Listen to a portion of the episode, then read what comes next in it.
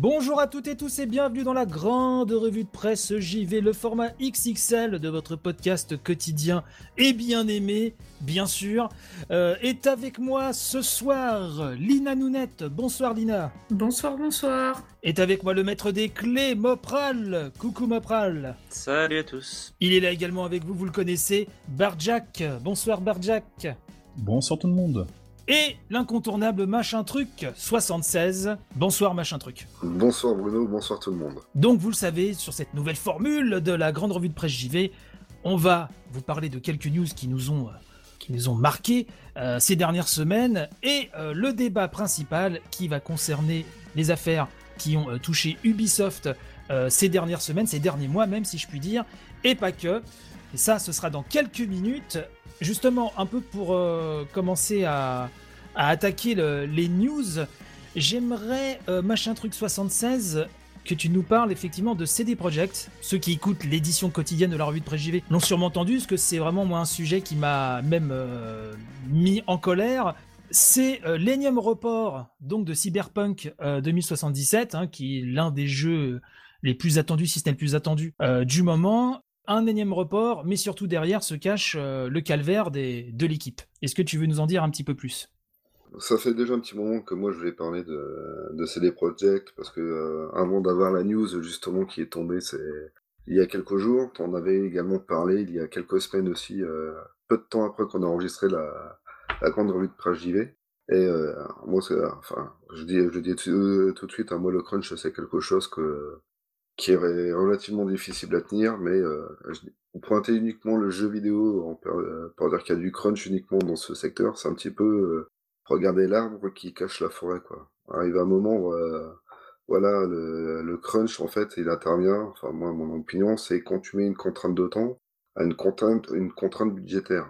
Donc, arrive un moment, tu, c'est malheureux à dire, hein, mais euh, t'as pas forcément le choix, quoi, parce que derrière, tu, les retards que ça peut entraîner, justement, ça peut avoir des cascades euh, relativement importantes. Surtout que là, tu vois, c'est des projects, en plus, ça arrive à, une fin de gêne.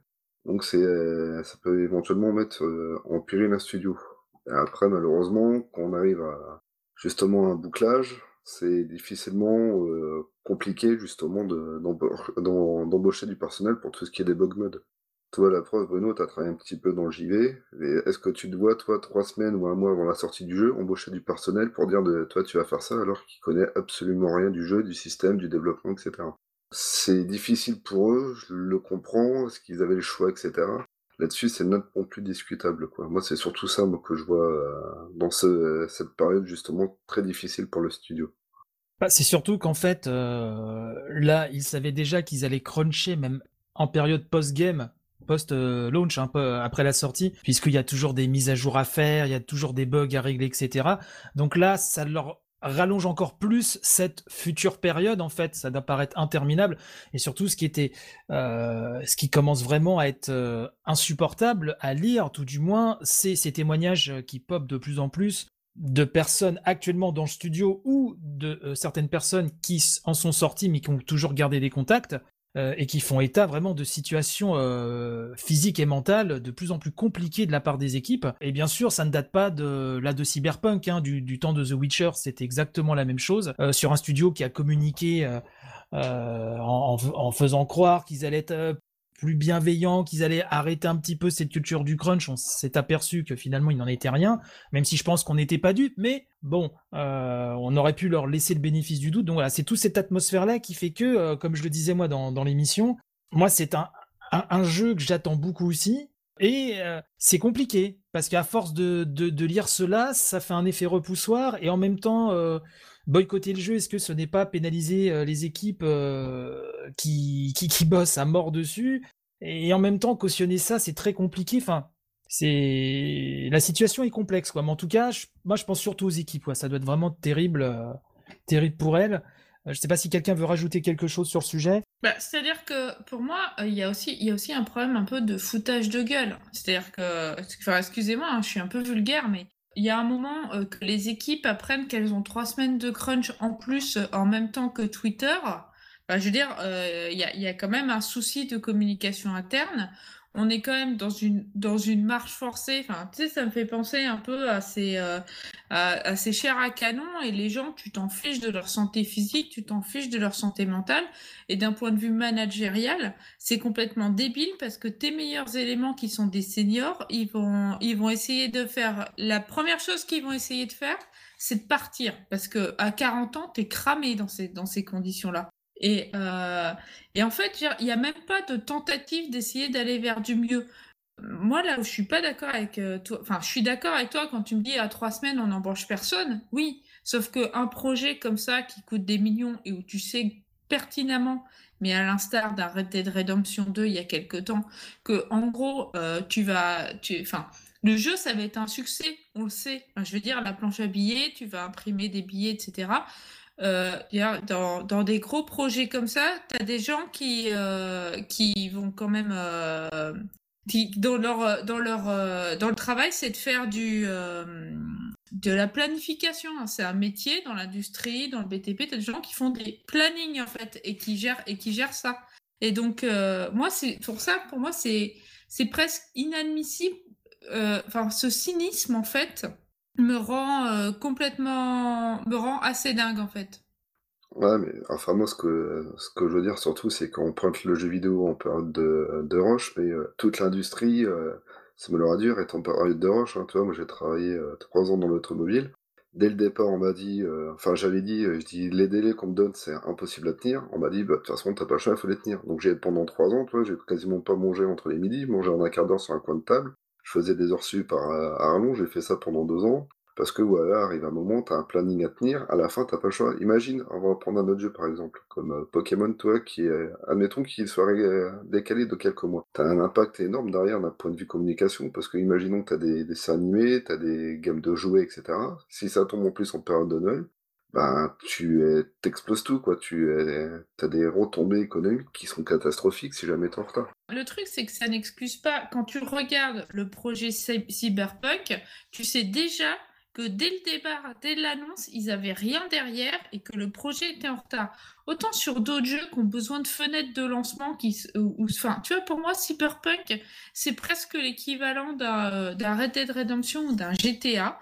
Euh, c'est-à-dire que c'est des jeux quel que soit le moment où ils sortent, en fait, c'est tous les autres qui se décalent. Parce que lui, tu sais qu'à peu près tout le monde va l'acheter, quoi qu'il arrive, en fait. Et si tu veux, j'entends ton point de vue, mais à un moment, c'est pas parce que c'est pareil ailleurs que c'est acceptable, tu vois. C'est juste que.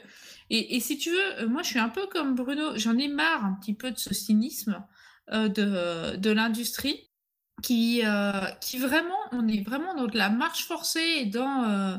Enfin, le jeu, il sort six mois plus tard qu'il a le même succès, en fait. Et en plus, enfin, pour moi, ce qui est vraiment inadmissible, c'est ce côté, euh, eh ben, on leur met trois semaines de plus et de toute façon, il y aura, y aura des mises à jour, etc. à faire. Et en fait, on communique même pas. On va d'abord l'annoncer aux médias avant de l'annoncer aux équipes. Enfin, c'est moi, c'est vrai que je, suis un peu comme Bruno.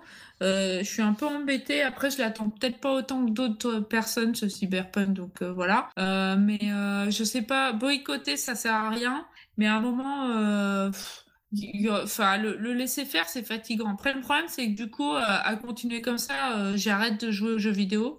Et j'arrête de faire plein de trucs aussi, j'arrête d'acheter des vêtements, des chaussures, etc. Donc c'est compliqué en fait de trouver le bon positionnement. Ouais, en fait, euh, pour moi, à mon avis, ce qu'ils ont fait, c'est qu'ils ont mal géré leur com dès le départ. Et euh, après, c'est pareil. Hein. Le souci, c'est que, comme Bruno l'a dit, ils tournent sur neuf plateformes différentes. Donc, pour le peu que tu trouves un bug sur l'un qu'il faut que tu recheckes sur toutes les neuf autres, à mon avis, euh, ça se met facilement un pied dans le tapis. Mais je pense que tu as raison sur tous les points. Je pense qu'ils auraient dû, justement, mieux gérer leur communication, voire même peut-être décaler les, trailers et les dates de sortie bien avant de, tomber dans l'emballement crunching, on va dire. Ouais, c'est compliqué. C'est vraiment compliqué. Il euh, n'y a pas de, de, réaction, on va dire, idéale face à ça. Euh, en tout cas, bon, je le répète, on a une pensée pour les équipes et euh, c'est situation vraiment assez c'est de, lire tout ça, mais bon. Voilà, c'est un autre débat. Peut-être qu'on on fera ce débat-là euh, dans une future grande revue, surtout que bah, malheureusement les histoires de ce type n'arrêtent pas d'affluer. Mopral, tu voulais nous parler. Ah oui, parce que j'ai vu ça l'autre jour, ça m'avait un petit peu euh, interloqué aussi. de la disparition des jeux PlayStation 3, Vita et PSP sur le PlayStation Store PC. C'est ça, exactement. C'est vrai que j'ai vu la news passer. euh, ça m'a étonné qu'il n'y ait pas eu plus de réactions d'ailleurs, mais bon, soit. Euh, globalement, donc, euh, bah, avec l'arrivée de la PS5, effectivement, euh, ils vont faire une refonte totale du PS Store PC. Et euh, bah, euh, volontairement, ils vont enlever donc l'achat possible de jeux PS3, PS Vita, PSP. Je crois que j'ai vu qu'ils allaient aussi enlever la liste de souhaits. Enfin bref, ils vont tout faire toute une refonte et c'est vrai que ça, moi d'un côté, ça m'embête un peu parce que c'est vrai que mine de rien, euh, on, est toujours dans ce débat de la de la perte de la connaissance et ce genre de choses avec le numérique parce que il y a des jeux qui vont tout simplement disparaître que qu'on voilà, ne reverra plus plus plus du tout quoi. Alors le, store est encore accessible à partir des, consoles elles-mêmes, mais bon, ceux qui ont utilisé le store de la PS Vita, ils savent euh, ils savent que c'est pas possible. Niveau ergonomie, on est à peu près au niveau de la Switch. Je crois même que la Switch est un peu meilleure, pour être tout à fait honnête. Je fait. pense que oui, honnêtement, et ça me fait mal de le dire. hein. Mais bref, en tout cas, c'est vrai que ça m'embête un peu parce que voilà, il y a plein de jeux euh, encore très très bons PS3, euh, PS Vita qui restent vraiment excellents. La, PS Vita a quand même pas quelques petites exclus qui voilà qui sont sortis quasiment que, que là-dessus et bah, je trouve ça dommage de se limiter mais même vraiment pas chercher à faire un effort de de s'adapter. C'est vraiment on met tout sous le tapis et puis bah bah tant pis pour vous et puis bah la PS Vita on va la laisser mourir dans un coin ou même la PS3 mais et voilà, il y a, des jeux qui, vont, manquer, je pense, et c'est tout un pan pour moi de, l'industrie qui, va disparaître comme ça, et je trouve ça vraiment dommage, euh, alors qu'ils auraient pu jouer là-dessus, qu'ils auraient pu, je sais pas, euh, essayer de rendre ça un peu plus compatible. Je pense que la PS5 a à peu près les moyens d'émuler au moins une PS Vita, hein, à mon avis, vu la puissance, voire même une PS3. Donc je sais pas, je trouve ça un peu dommage. Je sais que c'est un peu ce que fait Nintendo aussi euh, avec le- leurs vieux jeux. Enfin, les, grands constructeurs ont tendance à faire ça et je trouve ça toujours un peu dommage de, de, de jeux qui vont plus jamais euh, qui vont plus jamais être joués. Je prends l'exemple euh, que tu cites beaucoup aussi Bruno, c'est Tokyo Jungle par exemple, qui est un petit jeu tout bête mais qui est vraiment quand même bien à découvrir, qui est, très original. Bah voilà, euh, maintenant c'est fini, on pourra plus l'acheter et puis c'est pas en allant sur le store de la PS3 qu'on va le retrouver, sachant que s'ils font à peu près comme la PSP, je pense que dans quelques années c'est pareil, ils vont couper les serveurs, ils vont pas s'embêter et puis bon bah tant pis, hein, vous pourrez plus acheter vos jeux sur euh, sur PS Vita ou PS3. Donc voilà, c'est une petite news que j'ai vu passer qui voilà qui m'a chagriné un peu à ce niveau-là. C'est pas dramatique, mais je trouve ça dommage. Ou après, t'as le PS Now, effectivement, bah, on parlait de Tokyo Jungle, qui est un, qui est un super jeu, euh, dont on parlait d'ailleurs dans le dernier Family Pack. Là, tu passes par le PS Now. C'est-à-dire que sur la PS Now, t'as as des jeux PS3, PS2, Euh, pas PS Vita du coup. pas PS Vita, mais alors, ce qui pourrait être euh, chouette, ce serait de pousser ça, euh, on sait jamais, peut-être via le PS Now, ça pourrait être, en tout cas pour ceux qui sont attachés à, on va dire, à l'écosystème Sony, l'écosystème PlayStation, ça pourrait être intéressant de remettre comme ça sur le devant de la scène, même certains jeux PS Vita, PSP, enfin, les connaissances, c'est quasiment sûr qu'ils vont pas le faire parce que c'est trop de contraintes techniques derrière. L'architecture est pas forcément la même. Là, je parle vraiment un peu plus technique. Donc, à mon avis, ils vont même pas s'embêter euh, parce que ce serait plus de bugs à gérer qu'autre chose. Eux, ils voient, le futur, hein. le passé, euh, surtout la Vita. Pour eux, ça existe déjà plus. Donc, à mon avis, c'est, c'est pas la peine. Ouais, en tout cas, pour les jeux PS3, euh, là, il y a moyen très facilement de faire gonfler via le PS Now le, le- le catalogue. À voir s'ils le feront ou pas.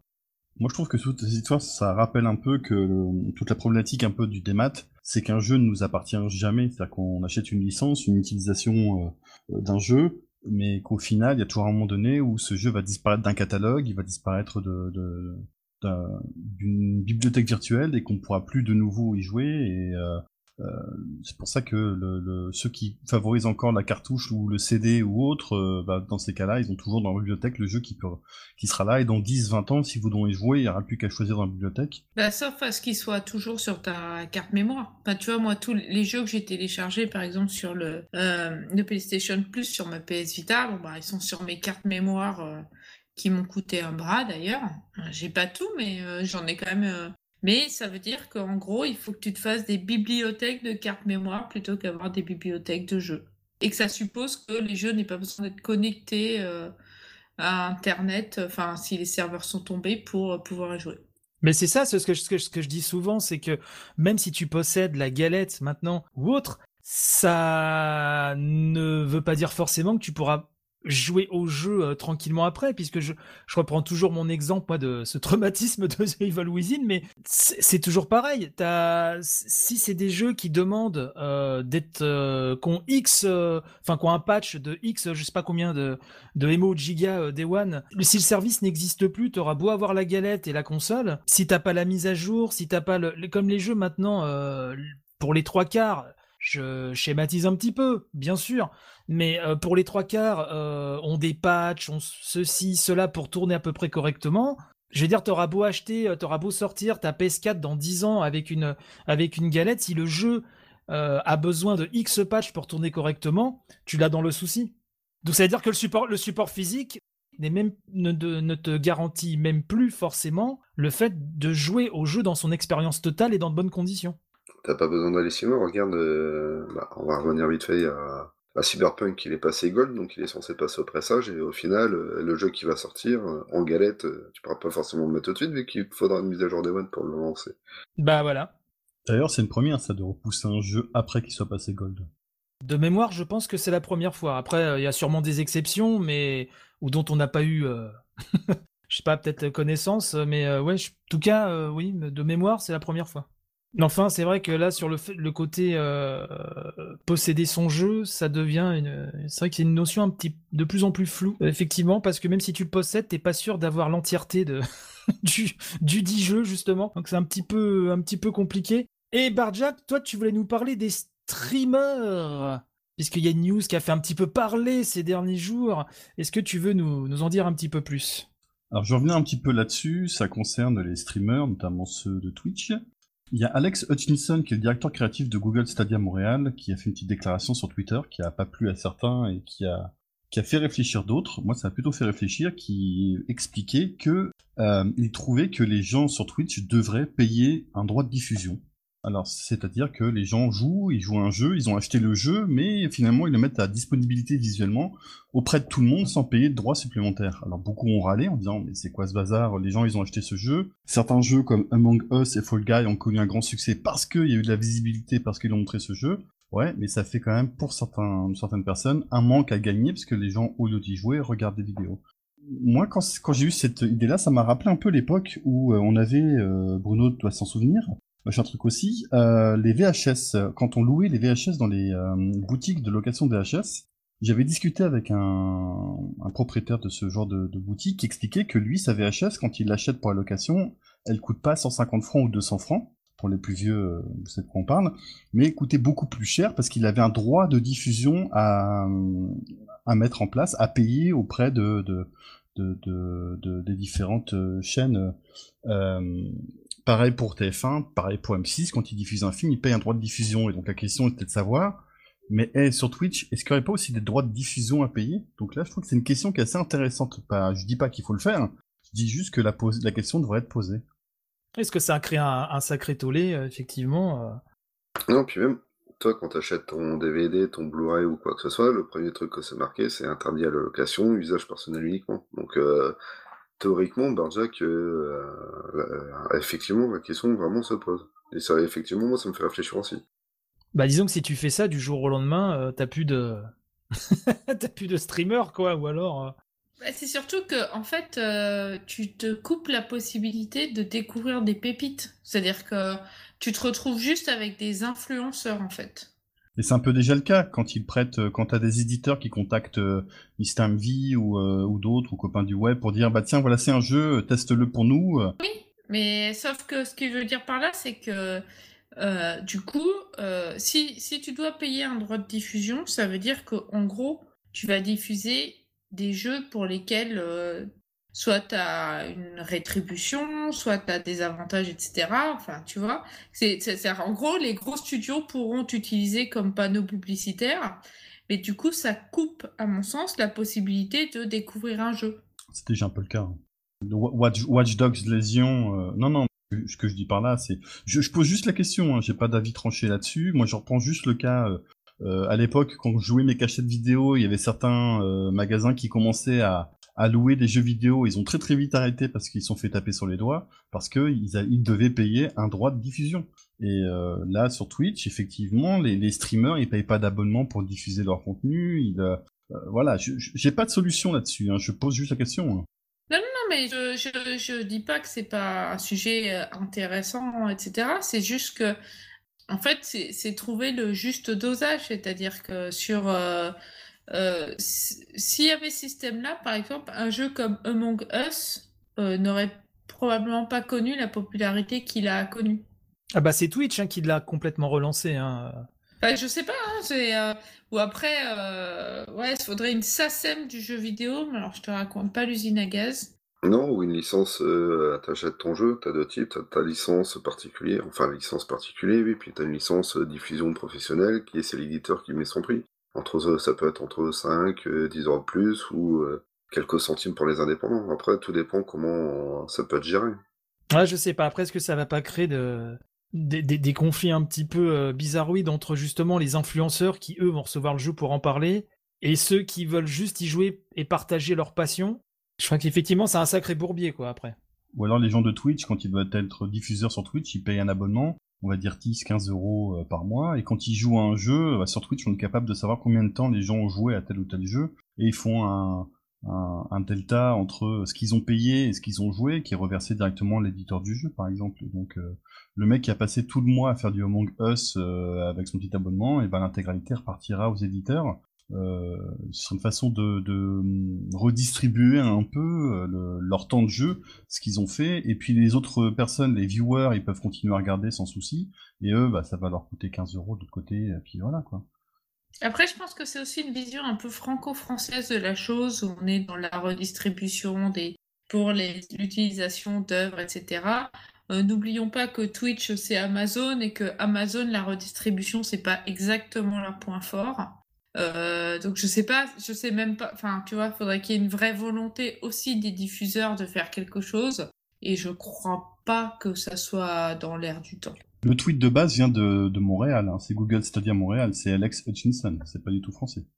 Oui, non mais que lui, non mais euh, je te, mais Google Stadia c'est pas, c'est pas un diffuseur de jeux vidéo, c'est pas Twitch tu vois.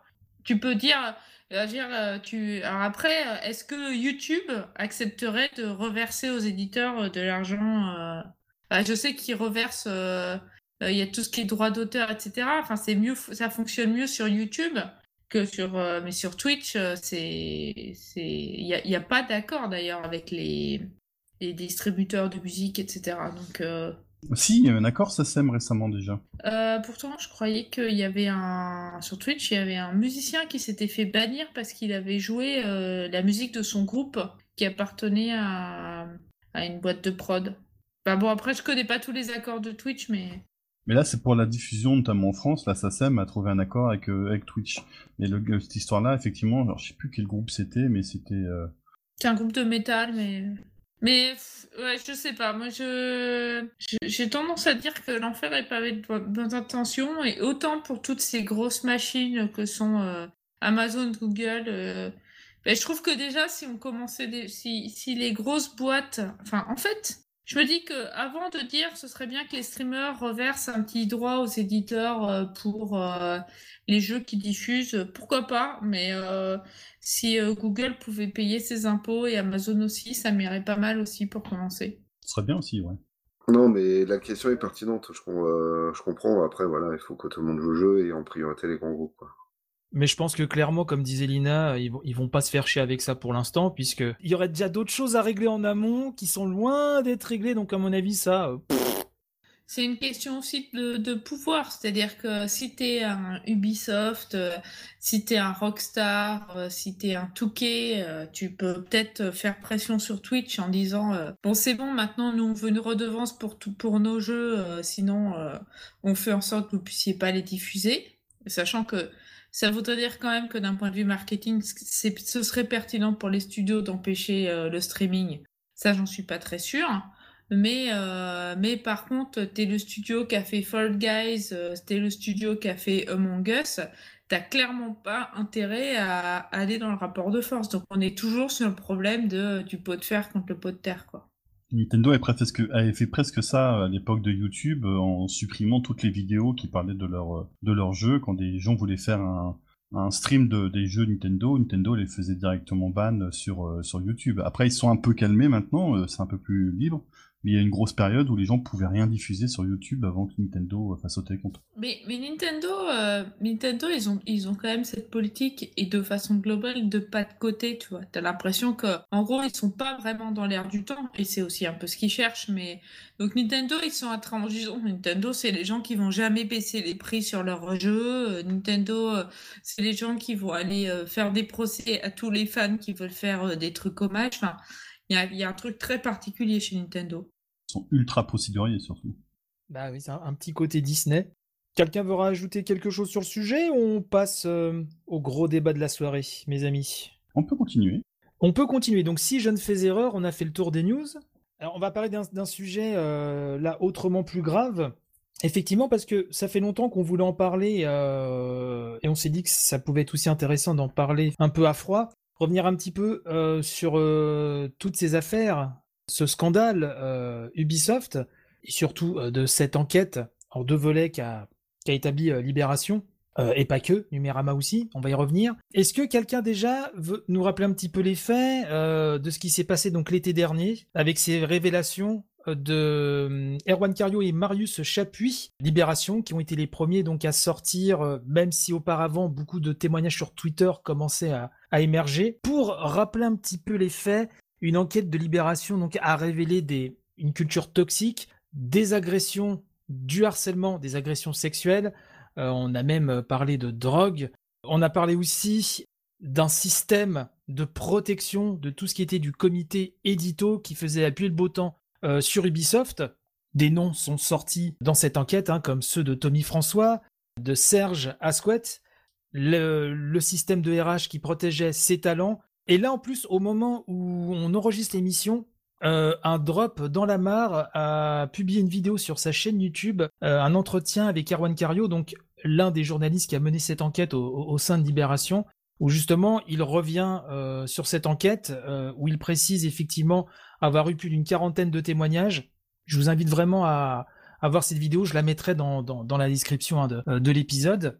Bref, donc on a découvert que chez Ubisoft, euh, depuis très longtemps, que ce soit... Alors, je précise que l'enquête de Libération se concentrait euh, sur euh, Ubi Montreuil, mais au fil, enfin, suite à la publication de cette enquête et celle de Numérama aussi qui a suivi, plusieurs gros sites JV. D'ailleurs, on pourra revenir tout à l'heure sur le fait que les sites purement JV, en tout cas en France, voilà, ne sont pas forcément équipés pour faire ce genre d'enquête, puisque là, ça vient de Libération. Euh, pour cette enquête-ci, euh, donc disais-je, euh, des sites, des gros sites, des publications à l'étranger ont aussi rapporté des faits, des témoignages venant d'autres branches d'Ubisoft, Ubi Montréal pour mémoire, et pas que. Donc c'est un, ça a été un feuilleton assez assez terrible Effectivement, on a pu lire des témoignages très très durs. Alors, je vais pas vous retranscrire tous les témoignages qu'on a pu lire. J'en avais parlé dans la revue de presse JV, etc. Là, ce soir, le but, c'est d'avoir une vision un peu macro. Donc, il y a eu des départs, euh, des départs plus ou moins forcés. Le patron du BI, Yves Guillemot, a à plusieurs reprises effectivement promis qu'il allait remédier à tout cela en nous disant qu'il n'avait pas connaissance voilà de tout ce qu'il se passait en tout cas de, dans, dans son entreprise ce qui pose question quand même il y a aussi ces événements Ubisoft, effectivement, qui, qui ne communiquaient pas euh, sur cette histoire, ou alors avec des petits messages enregistrés avant. Bref, il y a eu beaucoup de choses. Jusqu'à récemment, le dernier volet, euh, si je puis dire, hein, euh, si j'ose dire, de, de, cette histoire, que je vous ai résumé vraiment brièvement. Hein. Vous savez bien que c'est beaucoup plus complexe que cela. Il y a aussi l'histoire de Michel Ancel, qui a été auditionné en interne lors d'une enquête au sein du BI, une enquête générale, hein, suite à, ces accusations, lui clame qu'il n'a jamais. Euh, alors là, on parle pas d'agression sexuelle, plus pour Michel Ancel, mais de culture toxique. Des témoignages ont aussi émergé euh, sur sa façon de traiter ses équipes, euh, dans sa façon de, gérer le relationnel au quotidien. Avec avec ses, collègues. Donc pour Michel Ancel, on parle de culture toxique et notamment le développement pharaonique qui entoure Beyond Good and Evil 2, ce qui correspond aussi à un départ de Michel Ancel qui pour lui n'est pas du tout corrélé à cette histoire-là. Il s'est défendu de manière un peu étrange, euh, on y reviendra, mais euh, tout ceci fait que la galaxie Ubisoft a été écornée, même plus que ça, euh, avec toutes ces enquêtes. J'aimerais d'abord savoir, on va demander à Lina, comment bah, déjà les premiers papiers de libération, comment tu as accueilli ça et comment tu as euh, le fait même que ce soit la presse euh, généraliste, la presse quotidienne, qui sorte ce type d'affaires-là. Et on en parlait aussi euh, beaucoup entre nous au début, un relais un peu timide de la presse jeux vidéo qui a comme après commencé à emboîter le pas malgré tout. Comment tu as vécu ces révélations? Alors en fait, ce qu'il ce qu'il faut savoir, ce que tu oublies peut-être un petit peu, c'est que, alors, euh, effectivement, Numérama et euh, Libération faisaient une enquête sur Ubisoft à peu près de façon concomitante, si j'ai bien compris. Euh, mais en fait, les, premières révélations sont arrivées sur Twitter par une, un long trade en fait d'une personne dont j'ai oublié le nom mais que je pourrais retrouver qui en fait a cité plein de comportements toxiques. En fait, elle a relayé en fait des témoignages sur les comportements toxiques en fait chez Ubisoft. Et ensuite, euh, donc ça c'était le, c'était je crois euh, tout, tout fin juin, tout début juillet en fait. Et donc là, on commence à sentir euh, que peut-être qu'il va se passer quelque chose, mais quand il y a quand il y a tout ce genre de témoignages, on a quand même tout de suite le laisser faire la police, les victimes ont qu'à porter plainte, etc., etc. Et ensuite est sortie euh, la grosse enquête d'Erwan Cario. Alors comment je l'ai accueilli D'un côté, est-ce que j'ai été surprise euh, non, mais pas, pas particulièrement que je m'y attendais chez Ubisoft. Euh, mais je pense que dans beaucoup de sociétés, enfin de sociétés au sens entreprise du terme, il y a ce genre de problème et il y a des gros problèmes de RH sur, le, sur le fait de protéger ceux qu'on considère comme les puissants ou les talents Bon, il y a aussi de la déception parce que moi, euh, Tommy François, c'était quelqu'un, euh, en tout cas, euh, dont j'aimais bien le, les choix artistiques. Bon, bah voilà, on peut être un artiste doué et un connard, on n'en exclut pas l'autre, a priori. après, en fait, il y a, y a, un côté un peu résignation, c'est-à-dire que quand, en fait, quand quand on lit tout ça, bah moi, personnellement, il n'y a pas de surprise. On se dit, bon, bah encore des témoignages. Et il y a, et y a un moment, enfin, moi, personnellement, je me dis est-ce qu'il va enfin se passer quelque chose en fait? Bah, C'est ça le truc, c'est qu'à un moment, est-ce que enfin il va se passer quelque chose ou est-ce que euh, on va avoir un petit moment de buzz, on va mettre la poussière sous le tapis, faire des promesses d'ivrogne sur le sable et puis euh, dans deux ans il se sera rien passé en fait. Et puis finalement, bah, les choses ont quand même euh, ont quand même avancé. Il y a des personnes qui, qui ont été virées, qui sont parties ou qui ont été démissionnées. Euh, après, j'attends la suite parce que si les faits euh, qui sont racontés sont aussi graves, à mon sens, il y a des choses qui sont punissables pénalement quand même. les faits rapportés, pour certains en tout cas, effectivement, sont. Enfin, ça va du grave à l'extrêmement grave. Maintenant, comme tu le dis, c'est ça petit peu le problème. C'est qu'on peut faire tous les mea culpa du monde, communiquer plus que de raisons là-dessus. Et est-ce que dans les faits, ça suit derrière? Est-ce que cette culture toxique, elle imprègne pas plus qu'on ne le pense les murs, et que finalement, si tu remplaces certaines euh, têtes de gondole, si je puis dire, par d'autres personnes qui vont continuer à perpétuer cette toxicité, c'est très difficile de mesurer après coup si c'est une vraie, euh, si un vrai renversement de table et que ça se diffuse dans le temps. C'est assez compliqué en fait. Ah, puis moi, il y a un truc en fait que je supporte plus. Je sais pas, c'est parce que c'est l'accumulation des choses, etc. C'est euh, c'est ce côté pas vu, pas pris. C'est-à-dire qu'en gros, pour qu'une entreprise commence à euh, agir euh, de façon. Tu vois, je vais même pas parler d'éthique. Pour moi, c'est. Enfin, je veux dire, pour que les êtres humains et le management et les équipes soient traités comme des êtres humains, il faut leur tordre le bras, quoi. C'est-à-dire, et, ça, ça me paraît complètement, euh, complètement anormal. C'est-à-dire que tu as des gens euh, qui, euh, qui sont partis de, d'Ubi parce que, bah qu'en fait, Ubi valorise, enfin, je sais pas si on valorise une culture toxique, mais protège des gens qui, tout puissants, jouissent d'une impunité qui est complètement insupportable à mon sens. C'est-à-dire que vraiment, à un moment, tu te dis, mais euh, je sais pas, enfin, je sais pas si vous jouez à des Assassin's Creed, mais euh, à chaque début d'Assassin's Creed, il y a tout un message sur les, les, les, les équipes multiculturelles, etc., etc.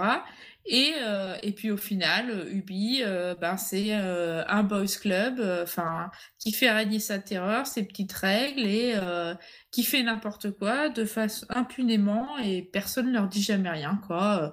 Ils se font livrer tranquille ou leur coke, aucun souci quoi. Enfin à un moment tu crois rêver quoi.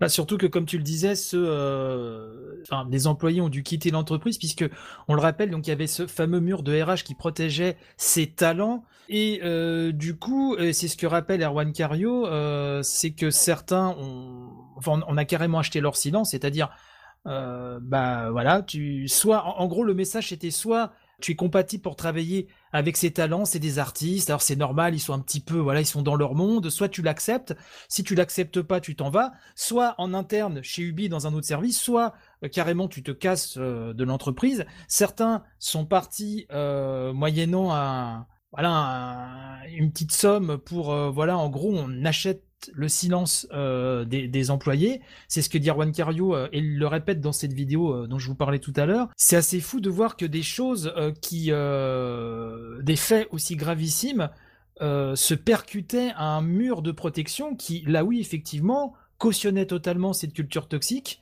la dédramatisait. Et, et, comme tu dis, il faut vraiment qu'il y ait une enquête, que la chose enfle pour qu'enfin on puisse espérer que ça bouge.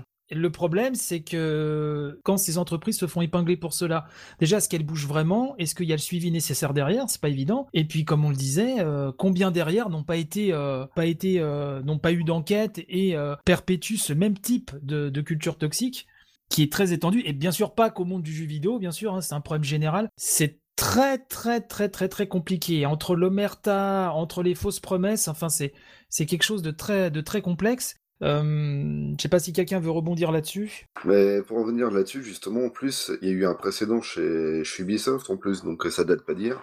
Donc je vous invite à, tous ceux qui sont un petit peu curieux de taper UbiFree 1998 euh, ou UbiFree 1999 pour savoir que justement cette culture elle était déjà dénoncée justement avant 2000, c'est avec des problèmes justement de, de, management euh, toxique, euh, bras de fer sur les équipes et euh, sensation d'étouffement. Donc, donc voilà, donc on se rend compte que 20 ans plus tard, les choses sont au même point. À l'époque, c'était moins médiatisé aussi, mais oui, de toute façon, je pense que le problème ne date pas d'hier, loin de là. Messieurs Mopra, Barjack, si euh, vous voulez ajouter quelque chose, là, on en est en tout cas à ce point-là du, débat. Parce que moi, ce qui m'intéresse après, c'est aussi la, presse en elle-même, euh, le rôle de la presse jeux vidéo qui nous intéresse tout particulièrement dans cette émission, bien sûr. Euh, est-ce que vous vouliez peut-être ajouter quelque chose justement sur, sur ce qu'on vient de dire ou? Un petit peu, oui, si. je pense que Lina a très bien résumé la situation et a été assez complète sur, sur toute cette histoire.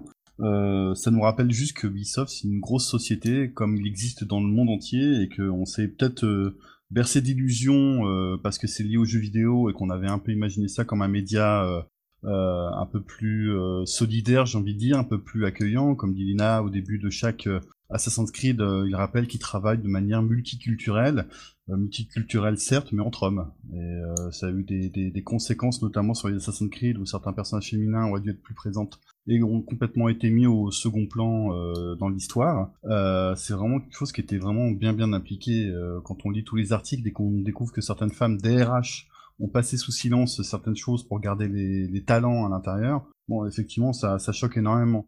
Euh, on peut quand même féliciter tout de même la presse d'avoir mis ça en avant et pas seulement euh, laisser Twitter discuter parce que Twitter, le gros problème de Twitter, c'est que c'est un, grand bruit qui s'étouffe et euh, certaines certaines situations sur Twitter explosent et au bout d'une semaine, tout le monde est passé à autre chose, tout le monde est passé à un autre grand bruit qui s'étouffe. Et avec la presse, avec des gens comme de chez Numérama ou autres, on a pu avoir des gens qui ont fait des articles complets, qui ont été relayés, qui ont été réutilisés, qui ont, qui ont été utiles. Et là, c'est là-dessus qu'il faut, euh, qu'il faut plutôt féliciter ces gens-là qui ont été capables de trouver l'information et puis féliciter surtout les gens qui ont été capables de parler. Parce que quand on vit des situations compliquées en entreprise, être capable de l'affirmer, de le dire, euh, c'est quelque chose qui est, qui, qui, est, très dur quand même. Euh, moi, je, je suis pas une femme, donc je peux pas imaginer ce qu'elles ont pu vivre en entreprise, mais quand on lit certains articles ou autres, on est complètement effaré de leur situation, euh, non seulement de leur situation, mais sur le fait qu'on l'a demandé de, passer ça sous silence. C'est incroyable. Et puis pour certaines, être capable de se relever d'une expérience comme ça qui pour certaines personnes était leur première ou leur deuxième expérience professionnelle, faut une certaine force de caractère et une certaine résilience. Hein. Parce que franchement, tu peux comprendre que des gens laissent tomber le milieu du jeu vidéo quand tu te retrouves face à ça, quoi. Enfin, je veux dire. Euh, certains ont arrêté, hein. Certains ont arrêté et ont été dégoûtés de cet univers-là, et c'est bien dommage. On passe peut-être à côté de personnes talentueuses à cause de ce genre de comportement. Et c'est surtout, souvenez-vous, euh, cette histoire avant euh, le We Are Ruby, etc. Il y avait vraiment cette image et y compris, je sais plus qui disait ça tout à l'heure, mais véhiculé dans leur jeu, je crois que c'est toi, Lina, cette image un petit peu nous ne sommes qu'amour, euh, nous, sommes progressistes, euh, euh, nous sommes tous frères et sœurs. Enfin, il y a un peu cette image Ubi bisounours et, confronté aux propos. donc, je rappelle Serge, pardon, Asquette, qui était le, chef de l'édito, le numéro 2, celui par qui tous les projets devaient être validés. enfin, il avait vraiment décision de, pouvoir de vie ou de mort hein, sur les projets. Tommy François était considéré un peu comme son, bras armé, l'un de ses protégés en tout cas. Quand on voit euh, des propos qui ont été rapportés par des témoignages euh, qui ont été donc publiés dans cette enquête de, de Libé, de ce Serge Asquette sur, euh, sur des collaboratrices femmes, des choses mais ignobles, je crois que même dans une blague de vestiaire, tu vois, on n'oserait pas la dire. Ce qui m'étonne toujours, c'est en quoi le fait d'avoir du talent t'absout d'être un être humain décent. Enfin, je veux dire, à un moment, euh, Serge Asquette, il a, il a ses billets comme tout le monde. A priori, il a, il a sabré des jeux qui auraient peut-être pu être pas mal. Euh, il n'était pas du tout pour euh, des personnages féminins. Enfin, à un moment, Ubisoft, c'était c'est quand même aussi la boîte qui n'a pas voulu faire un, personnage féminin, enfin, qui a longtemps freiné pour un personnage féminin dans Assassin's Creed. en nous sortant quand même le bullshit ultime que en gros, les boobs, c'était trop dur à modéliser, quoi. Enfin, je veux dire, à un moment, euh, si on pouvait. Euh, le, problème, c'est qu'il n'y a qu'une personne qui a le pouvoir sur tout et, euh, qui, à qui on permet tous les comportements toxiques inimaginables au détriment, en fait, de la créativité d'équipe, en fait. Oui, tout à fait. Et du coup, alors je sais pas, peut-être Mopral, si tu voulais ajouter quelque chose. Euh, bah, pas grand chose de plus. En fait, c'est vrai que vous avez quasiment tout dit. Hein. Je suis, je suis globalement de d'accord avec vous. C'est euh, le problème, c'est que maintenant on en arrive à un moment où on se dit bah, on se doute qu'il y a un truc dans une entreprise qui se trame, mais on sait pas où, on sait pas quand. On attend juste que ça se révèle et euh, enfin, c'est vraiment dommage d'en arriver là et de, de, savoir qu'il y a un truc qui va mal, mais bon, bah, on n'a pas de preuves, on attend qu'il y ait une enquête qui soit faite, et puis quand ça arrive, oui, bah, on n'est pas surpris, on s'en doutait un peu, et quand on commence à voir ce genre de, ce genre de raisonnement, c'est vrai que c'est trop tard, quoi. Au final, c'est toute une industrie qui, qui s'écroule à ce niveau-là. Nous, enfin, la plupart des gamers, on, est toujours dépité quand on voit aux infos euh, une tuerie de masse, alors c'est de la photo jeux vidéo machin, on essaie de dire bah non, il y a y a du bon dans les jeux vidéo. Puis derrière, bah il y a ce genre d'affaires qui ressort, harcèlement sexuel dans les entreprises de jeux vidéo. Bon bah voilà, ça ça renfonce encore plus le média, alors que bon bah à la base, euh, évidemment que c'est c'est souvent une, minorité qui arrive, mais bah, ça suffit à, à entacher tout tout un tout un univers, tout tout un domaine artistique. Et euh, bah, là, là pour le coup, c'est du harcèlement sexuel. Euh, bah, on a parlé de cyberpunk avec euh, pareil le crunch, alors que bon bah avant devant la, la, presse et le public, c'est non mais tout va bien. Nos, nos, développeurs ils sont élevés au grain en plein air, il n'y a pas de souci. On, on, peut même plus en fait avoir confiance en qui que ce soit parce que on se doute que derrière, bah non, il va y avoir une grande ponte qui, a, qui a la main mise sur tout le monde et qui, qui va faire sa loi derrière. Et c'est assez déprimant à ce niveau-là qu'on on peut plus on peut plus croire personne, ouais. Et moi, vraiment, c'est vraiment un truc qui m'embête. Je j'ai pas envie de passer mon temps à, à, réfléchir, à faire des recherches sur une entreprise pour me dire bon bah voilà, est-ce que ce est-ce que ce jeu-là, en y jouant, est-ce que je soutiens pas un peu une culture un peu toxique? Alors là, quand j'ai appris pour Ubisoft, j'ai arrêté jouer à des jeux Ubisoft. Je sais que c'est un peu idiot, hein, mais voilà, je me suis dit bon bah je vais au moins pas leur faire euh, cet honneur-là de, jouer à leur jeu, tant pis c'est pas très grave, hein, je, je me remettrai, et puis bon, ça, aura l'influence que ça aura, je m'en fiche à la limite, mais c'est au moins pour moi, pour pas pour me dédouaner, mais pour me dire, euh, bon bah j'essaie de faire quelque chose, et j'essaye euh, au moins de, réagir face à ce que je connais, parce que je peux pas rester non plus les, yeux fermés par rapport à ce que je sais, quoi. Non, bah c'est sûr, après, effectivement, le, jeu vidéo... les entreprises de, de JV, les hommes et les femmes qui s'y trouvent, bah, c'est à l'image de notre de notre société, de, du reste du monde, j'ai envie de dire. C'est-à-dire que on y trouve les, mêmes, euh, mêmes bons côtés et les mêmes travers, les mêmes horreurs. Euh, sauf que quand ça nous explose en pleine gueule, bah c'est sûr, on tombe des nues. Euh, surtout quand on a une, on nous vend Ubisoft, on nous a quand même vendu une, culture d'entreprise qui était assez, assez joyeuse, assez dans l'ouverture, etc. Et voilà, et le tout n'est pas non plus d'englober tout le monde là-dedans, effectivement. C'est que dans Ubisoft, il y a très certainement des, gens qui s'y, qui s'y comment sentent très bien et qui ont peut-être pas été impactés par ça. Mais je pense qu'en tout cas dans certaines sphères stratégiques d'Ubisoft, personne ne pouvait nier puisqu'il y a des choses qui ont été faites, des, paroles, des, agissements, des, comportements qui étaient, et ça c'est relaté dans les témoignages de l'enquête aussi, qui se faisaient vraiment lors de réunions, lors de fêtes, euh, d'entreprises, etc. Donc c'est des choses que quand même tout le monde, ou plus ou moins tout le monde savait. Ce qui m'embête aussi, c'est les répercussions qu'il va y avoir derrière et ce qu'il y en aura vraiment. Parce que là, par exemple, moi j'ai regardé euh, les cours de la bourse de Ubisoft, je me suis dit, bon, bah, est-ce que ça a eu un impact? Bah non, pas du tout. Voilà, la, la, bourse, ça se tient tranquillement, Ubisoft marche très bien, les actionnaires sont contents, les jeux vont se vendre tout pareil parce que c'est l'Assassin's Creed qui sort et euh, ah oui, c'est pas bien le harcèlement, mais bon, Assassin's Creed, j'ai vraiment envie d'y jouer. Et j'ai vraiment pas l'impression que peu importe à chaque fois qu'on remonte les infos, qu'on remonte les problèmes qu'il y a, bah les gens ils sont quand même au rendez-vous pour acheter, qu'il n'y a pas de prise de conscience derrière et euh, ça, ça, devient encore plus déprimant. Bah attends, dans un dans un registre. Je voulais en discuter de ça.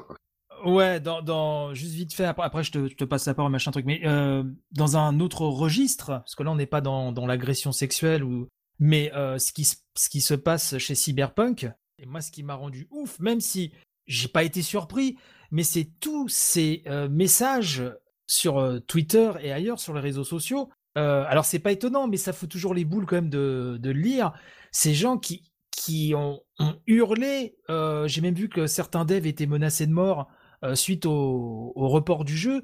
Mais on est, on, marche sur la tête, quoi. Enfin, on est, on est dans un univers où, où si tu veux, c'est le, royaume de l'enfant pourri gâté et, voilà, qui n'aura pas son jouet à Noël et qui, a des, propos d'une violence inouïe sans penser à toute la souffrance humaine qu'il peut y avoir derrière et c'est euh, c'est du enfin ce que je dis là c'est quelque chose de de, base et d'une logique implacable mais voilà qui, vole en éclats euh, euh, très souvent euh, quand, quand tu lis ce genre de truc et c'est et donc ce que tu dis par rapport à Ubi ne m'étonne pas quoi et moi, à la rigueur, qu'il n'y ait pas de répercussions collectives sur la société Ubi, euh, je vais peut-être vous étonner en vous disant ça. Euh, pourquoi pas? Euh, Pourquoi pas? Est-ce que, est que la structure dans sa globalité doit, être tenue responsable des comportements des individus qui la composent? Je pense que c'est une question sur laquelle on, on peut ne pas être d'accord. Enfin voilà. Mais par contre, moi, ce que j'aimerais, c'est que les individus qui sont responsables, qu'on a laissé faire, eux, euh, et enfin, je veux dire, euh, à un moment que qu'il y ait des répercussions, qu'il y ait des répercussions d'ordre pénal, qu'il y ait des répercussions d'ordre, euh, comment dire, d'ordre de, de licenciement, que, enfin, tu vois que vraiment, à un moment, les gens, enfin, que, enfin, je vais être, euh, je vais être dur, mais je veux dire euh, que euh, Tommy François, il se retrouve pas euh, d'un claquement de droit euh, chez Rockstar, chez Touquet, parce que voilà, il a le bon carnet d'adresse, quoi. Moi, c'est à la rigueur, moi, c'est plus ça que je veux. Enfin, je veux dire que collectivement, Ubisoft ne perd pas de chiffre d'affaires parce qu'au final, il y a quand même des grosses équipes derrière, etc. On parlera de Beyond Good and Evil 2 tout à l'heure. Euh, enfin, si le jeu est bon, il y a des équipes derrière qui, euh, qui, en, qui galèrent pour le sortir. Que le jeu ne, ne pâtisse pas du départ de Michel Ancel, ça me gêne pas. Mais par contre, que les gens qui, qui, agissent comme des, comme des enfoirés euh, soient responsables de leurs actes et, et ne puissent pas s'en sortir par une pirouette, c'est ça, moi, qui m'importe le plus, en fait c'est l'impunité et c'est le symbole de euh, tu, tu, tu, ne te comportes pas comme un être humain décent, en payes, tu payes les pots cassés. Après, euh, toi, il y a eu des, des réactions sur euh, Ubi, enfin, il y, a, des gens qui ont été virés. Moi, ce qui me fait peur aussi, c'est que derrière, ce soit juste de la poudre aux yeux. C'est genre, oui, bon, ok, allez, pour vous faire plaisir, on va les virer. Puis derrière, bon, bah allez, Jean-Mi achète les actions histoire de profiter encore un peu du pognon. Va faire ta entreprise un peu fictive pour qu'on t'engage en tant que consultant. Et puis, ça va être tout comme avant, mais les gens ils vont sourire, ils vont être contents, ils vont croire qu'on agit. Et c'est un peu ce qui me fait peur derrière. Oui, oui, là je suis, complètement d'accord avec toi, mon parle. C'est ça, pour moi, c'est ça. Ce serait plus ça le problème que le fait que euh, le Watch Dogs 2, 3 ou 4, je sais plus quel est le numéro de celui qui sort, mais euh, ou le prochain Assassin's Creed euh, fonctionne. À la rigueur, il y a des grosses équipes derrière, autant que tout le monde ne pâtisse pas quoi de, de, de ces comportements, mais c'est vrai qu'à un moment, il n'y a pas une volonté très affichée. Quand tu vois même que les actionnaires s'inquiètent du sort des employés, c'est qu'il y, y, a un vrai problème dans le management de ta boîte, quoi. Non, mais c'est ce qu'on disait tout à l'heure, c'est qu'en fait, tout, le monde, le but n'est pas de pénaliser tout le monde, parce qu'il y a forcément plein de gens bien chez Ubi qui, qui aiment leur boulot, qui, qui cravachent voilà, avec, avec ferveur, avec passion. Le truc, c'est que c'est ce qu'on disait bah, au début de ce débat, c'est que les messages, c'est bien, dire qu'on va faire le nettoyage, c'est bien, mais est-ce que justement cette culture toxique n'est tellement pas ancrée dans, dans l'entreprise pour qu'elle survive même à, X départ, etc. Si, si tu vires quelqu'un de toxique, très bien, mais si c'est pour mettre quelqu'un derrière qui a la même euh, philosophie, euh, c'est ça. Est-ce qu'on aura les moyens de savoir si dans un an, deux ans, trois ans, c'est vraiment mieux? Est-ce que, est que ce sera plus sain dans, dans, les différentes équipes, au sein de l'édito, au sein des RH Comment le savoir ça? C'est pas, pas évident. Bah, ça dépend à la fois d'une volonté et d'une transparence du BI, parce que tu peux tout à fait mettre en place des, des, sociétés de consulting euh, qui vont analyser un peu tout ça. Hein. Là, quand tu vois qu'il y, y, a une enquête lancée en interne par UBI qui démontrait que 25% des salariés du BI actuellement ont assisté ou vécu des comportements toxiques et donc, ça veut dire que c'est, on, ne parle pas de tous ceux qui se sont barrés depuis euh, des années, quoi. il y a un quart des employés qui ont, euh, subi ou assisté à ce genre de comportement. Donc, euh, c'est, après, c'est, c'est forcément une volonté de la, de la société de, de changer. Euh, est-ce que j'y crois? Je ne vous cache pas que mon avis est réservé sur ce point. Euh, et après, euh, si tu veux, euh, si tu veux être transparent par rapport à ça, et eh bien, tu te fais auditer régulièrement par des, par des, par des consultants indépendants. Vous voulez rajouter quelque chose, messieurs? Bah, Moi, ce qui me, j'étais autant choqué, moi, me concernant, par la sortie des articles, toi, qui sont sortis dans l'IB, que le contre-feu qui a été lancé par Ruby quasiment au même moment. Parce qu'on pouvait voir partout, c'était les, les pubs, c'est vas-y pour sur Twitter, j'ai joué aux deux premières heures du prochain Assassin's Creed Valhalla, machin. Les pubs euh, qui déferlaient sur Far Cry, sur tous les, sites spécialisés. Et j'ai dit, j'ai dit, tant la vache, avec une boîte, avec ce, qui se passe actuellement, moi je ferais, je ferais profil bas. Et j'avais vraiment l'impression qu'ils faisaient tout pour noyer le poisson, quoi. Et c'était, euh, moi ça me sortait par les yeux. Il y a eu quelques streamers quand même qui ont, qui ont annoncé ne pas vouloir faire de pub à ce moment-là, avoir un partenariat avec Ubi euh, sur, Watch Dog Legion ou sur euh, Assassin's Creed et qui ont dit non mais avec ce qui se passe en ce moment je refuse de faire de la pub pour Ubisoft. Mais ils ont été très très très peu nombreux hein, les plus gros. C'était une minorité. Et, moi ce qui m'a en plus euh, encore plus surpris c'est que deux jours après t'avais un, un direct euh, Ubi et t'as Putain, j'ai un trou de mémoire sur le nom du patron de. Yves Guillemot. Yves Guillemot n'a pas dit un mot, quoi. Il a dû attendre trois semaines après pour faire un communiqué qui n'a même pas été en direct, mais enregistré. Et franchement, je trouve que pour un, pour un patron, c'est vraiment moyen, quoi. C'est un peu la honte pour lui, quoi. Son entreprise, on, découvre qu'il y a des dysfonctionnements euh, énormes. Euh, c'est un peu compliqué pour lui. Euh... Est-ce qu'il était au courant, euh, peut-être, de certaines procédures, de certaines pratiques, pardon, mais bon, c'est un patron d'une boîte où ils ont des studios dans les quatre coins du monde. Il peut pas être au courant de tout ce qui se passe dans toutes les boîtes. C'est surtout que ça, entre guillemets, ça a pété un Montreuil, mais quand tu regardes ce qui s'est passé à Montréal pour Trackmania peu de temps après, tu te dis, ils les ont quand même bien enchaînés, hein, les, les, les scandales, en si peu de temps.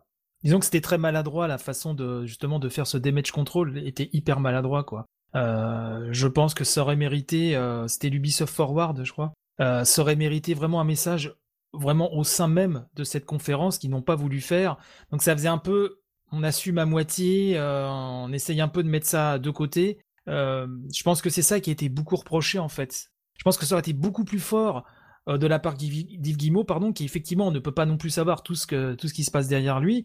Effectivement, ça on peut lui laisser le bénéfice du doute là-dessus. Mais par contre, un message fort au sein de la conf en réaffirmant les valeurs de l'entreprise, les, valeurs du BI, je pense que ça aurait été bien de le faire et pas un message avant avec des excuses fallacieuses du style euh, on n'a pas eu le temps, euh, machin. Euh.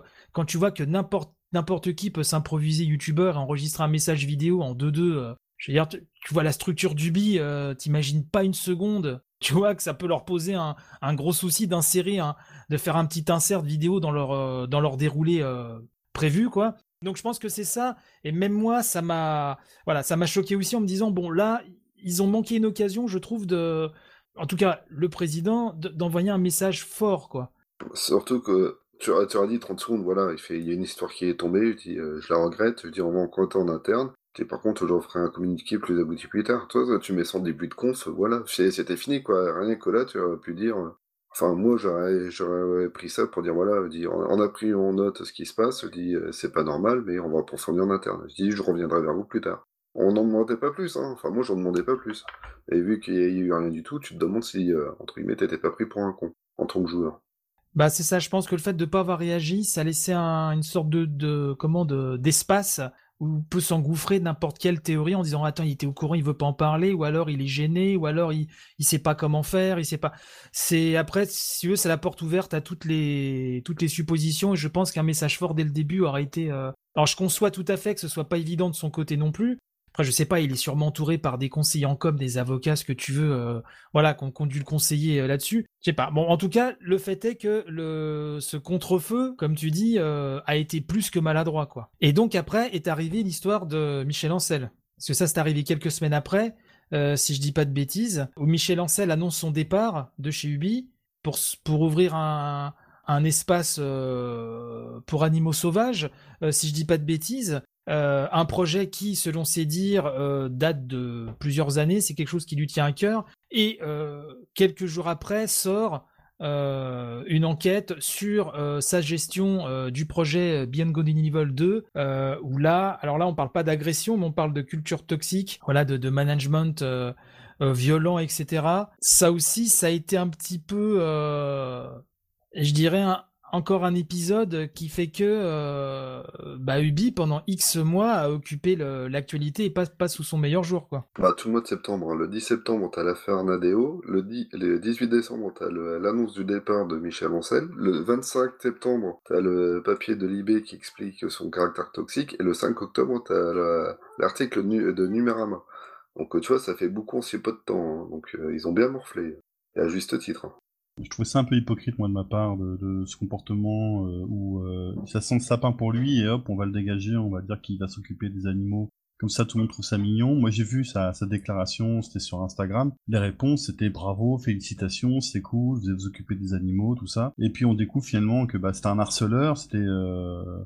Voilà, enfin, Michel Ancel, moi, c'est un personnage que j'admirais beaucoup parce qu'il a fait euh, de, de, grands jeux, que ce soit Beyond Good ou Rayman, ou même la création des lapins crétins, quand même, qui a été quand même euh, assez assez marquant et, euh, et, on se retrouve avec ça et on découvre le beau taureau parce qu'en réalité derrière il y a des histoires de harcèlement et, et de, de, de, de, de problèmes de management au niveau de son équipe quoi. C'est et le gars il, depuis des années il veut avoir son Beyond Good de niveau 2 et quand il l'a enfin il s'en va euh, s'occuper euh, des chiens à l'autre bout de France j'ai un peu du mal à y croire ça.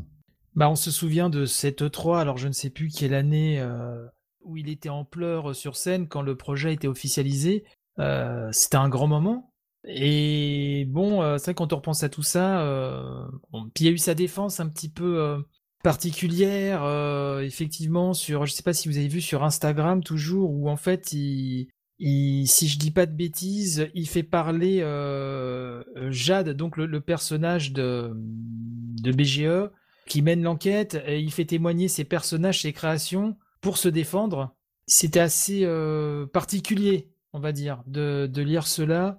Tout ça s'imbrique dans une ambiance très particulière et c'était euh, ouais c'était vraiment euh, particulier voilà j'ai pas d'autres mots hein, que, celui-là euh, et donc là au moment où on enregistre là on est le 30 octobre pas eu de de, nouveaux, euh, de nouvelles phases, en tout cas dans cette histoire-là, euh, liée à Michel Ancel. Euh, mais j'ai vu une interview vidéo aussi qu'il a donnée pour un journal local, enfin pour un journal régional, pardon, dont j'ai oublié le nom, je suis désolé, où il parle de son projet justement de réserve naturelle et alors il t'explique que c'est un, un, domaine, je crois, qu'il a acheté il y a déjà un petit bout de temps, que c'est un projet de longue date. Et effectivement, il prouve par A plus B que c'est quelque chose qui date de, de pas mal de... Enfin, que c'est un projet qui, qui, qui, date d'un certain temps et qui se concrétise maintenant. C'est sûrement vrai, hein. enfin, ça fait longtemps qu'il y pense, c'est juste que là, ça a un peu accéléré son départ, quoi. Bah surtout que comme je le disais tout à l'heure, euh, je crois que je disais au tout début du, sujet, qu'effectivement euh, il, a aussi été auditionné dans, cette enquête interne à, Ubi. Euh, alors lui dit que ça n'a rien à voir avec cette histoire-là, que c'est une enquête globale, grosso modo, si je voilà, si je dis pas de bêtises, mais bon, c'est sûr que ça sème le trouble, hein, fatalement. Le timing est mauvais, quoi. Ah mais carrément, oui. Quand tu lis les articles qui disaient à des développeurs tu vas travailler sur ça, sur ça, sur ça, les gars pendant six mois ils trament comme pas possible, puis euh, au final on dit oh bah au final ça me plaît pas, tu supprimes. Franchement, t'as de quoi voir les boules. Hein. Donc tu fais ça une fois, deux fois, trois fois, la quatrième fois, tu, tu prends en dépression. Hein. C'est ce qu'il lui reprochait. Hein. C'est qu'il veut travailler sur un truc, mais c'est pas ce qu'il veut. Donc voilà, donc je comprends que les gens, les gens aient pété des plombs. Hein. Moi aussi, hein, j'aurais pas tourné rond. Sans, sans le défendre quoi que ce soit, c'est clairement pour lui, c'est une vision d'artiste qu'il a, tu vois. C'est c'est un artiste à proprement parler. C'est il est à fond dans son truc. Il a une idée, il essaie de la concrétiser ça marche pas, il part dans une autre direction. Le problème, c'est que là, il y a des équipes derrière qui suivent et qui arrivent pas à le suivre parce qu'elles sont pas dans sa tête. Et je pense qu'au fur et à mesure, bah, ça lui a un peu monté à la tête. Il a senti qu'il avait des gens derrière lui pour essayer de concrétiser et euh, bah, du coup, euh, forcément, il peut plus se permettre comme avant de bah, hop, je raye tout, je recommence depuis le début. Bah non, il y a des gens qui ont travaillé dessus et ils pensent pas à leur morale derrière quoi. Et je pense qu'il a pas réussi à se dans son esprit à se départager de ça, de, vraiment de, sa vision d'artiste sans, inclure les autres qui bossent aussi pour lui. Quoi.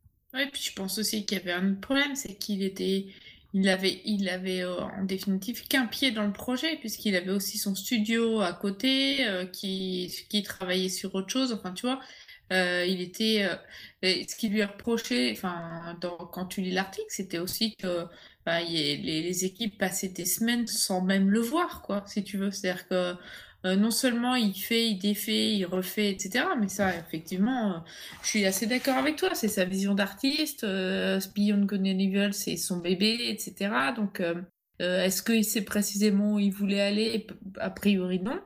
Mais qu'en plus, comme il n'était pas très près des projets et qu'il faisait, il défaisait et que et qu'au final les équipes étaient était assez loin.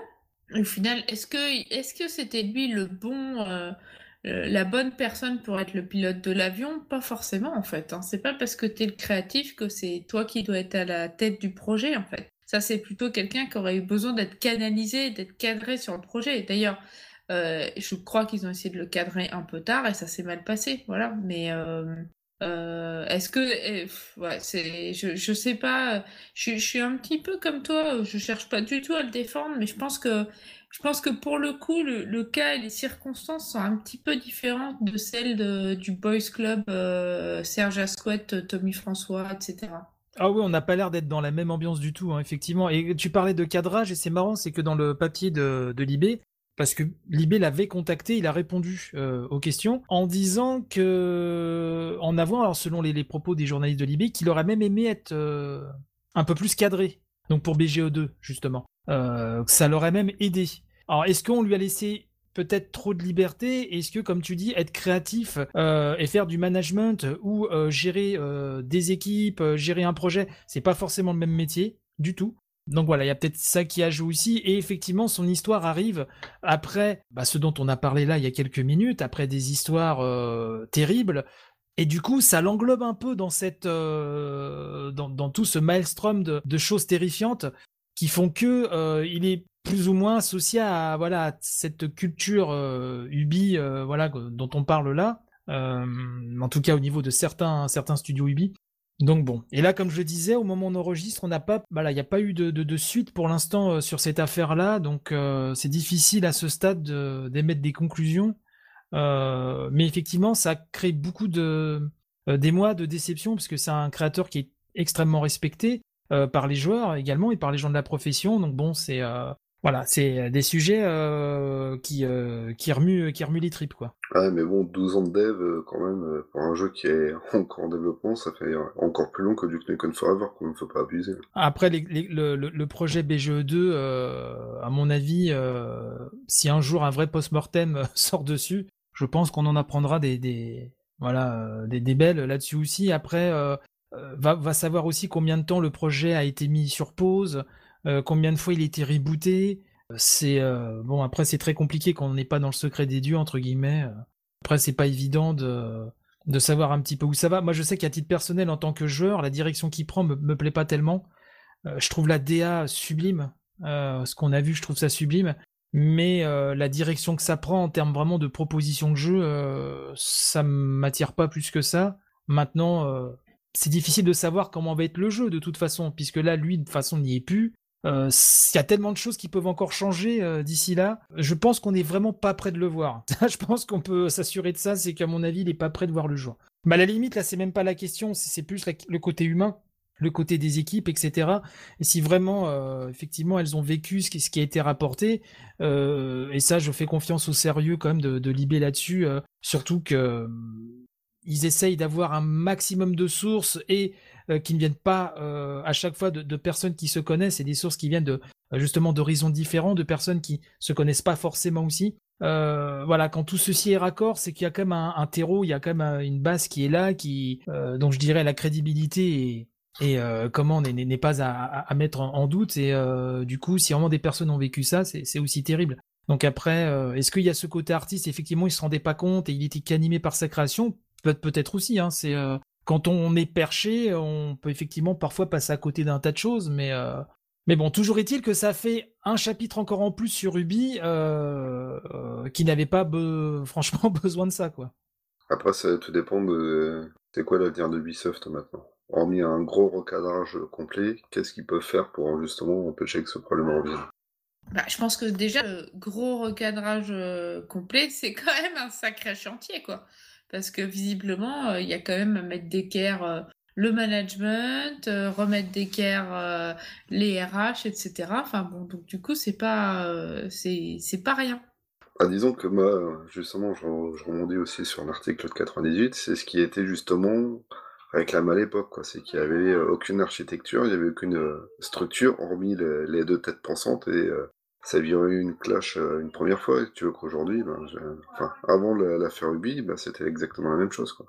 C'est vrai que, que, que, les personnages féminins sont un peu plus présents de leur euh, création, puisqu'on sait que de leur comportement, l'une des premières conséquences, c'est que les personnages féminins ont été très très mis en, en, en arrière-plan, en second, en second plan, et que le dernier Assassin's Creed euh, Odyssey, le personnage féminin de Cassandra, aurait dû être le personnage principal, et qu'ils se sont forcés la main à créer un personnage masculin euh, notamment euh, parce qu'ils pensaient qu'un personnage féminin ça faisait pas vendre et que ça servait à rien, etc., etc. Donc je pense que l'un des chantiers qui est important, c'est de remettre vraiment dans des créations euh, des rôles plus importants aux femmes, comme c'est ça devrait être normalement fait.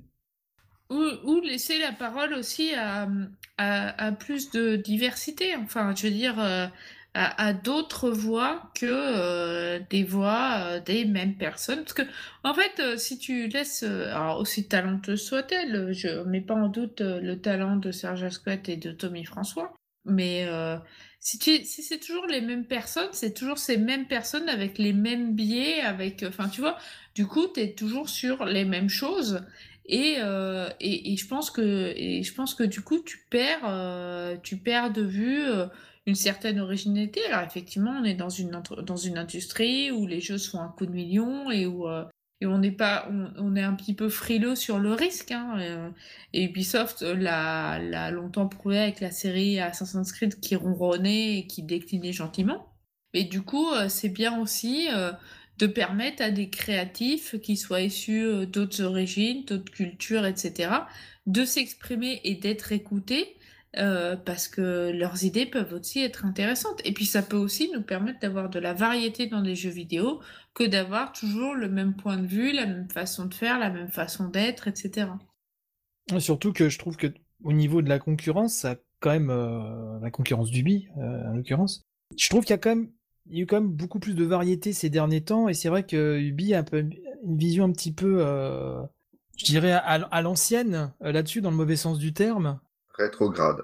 On a souvent, ouais, voilà, on a, on a souvent euh, parlé ici aussi du, du fait que leurs leur jeux se ressemblent toujours un petit peu, même si à côté de ça, mais c'est des projets de, de, moindre envergure, en tout cas en termes de, de finances, ils ont quand même toujours développé à côté des choses beaucoup plus originales, mais pas dans la branche blockbuster, on est d'accord, voilà. Après, ils ont quand même su un petit peu bien faire évoluer la série des Assassin's Creed qui était vraiment bien déclinante là avec euh, je sais plus si c'était Syndicate le dernier enfin euh, qui était très, ouais, qui était déclinante et ils ont su bien renouveler avec du Origins, avec du Odyssey. Moi personnellement, je suis vraiment une grande fan d'Odyssey et j'en ai été la première surprise où je me suis laissée emporter par le côté fun du jeu, etc.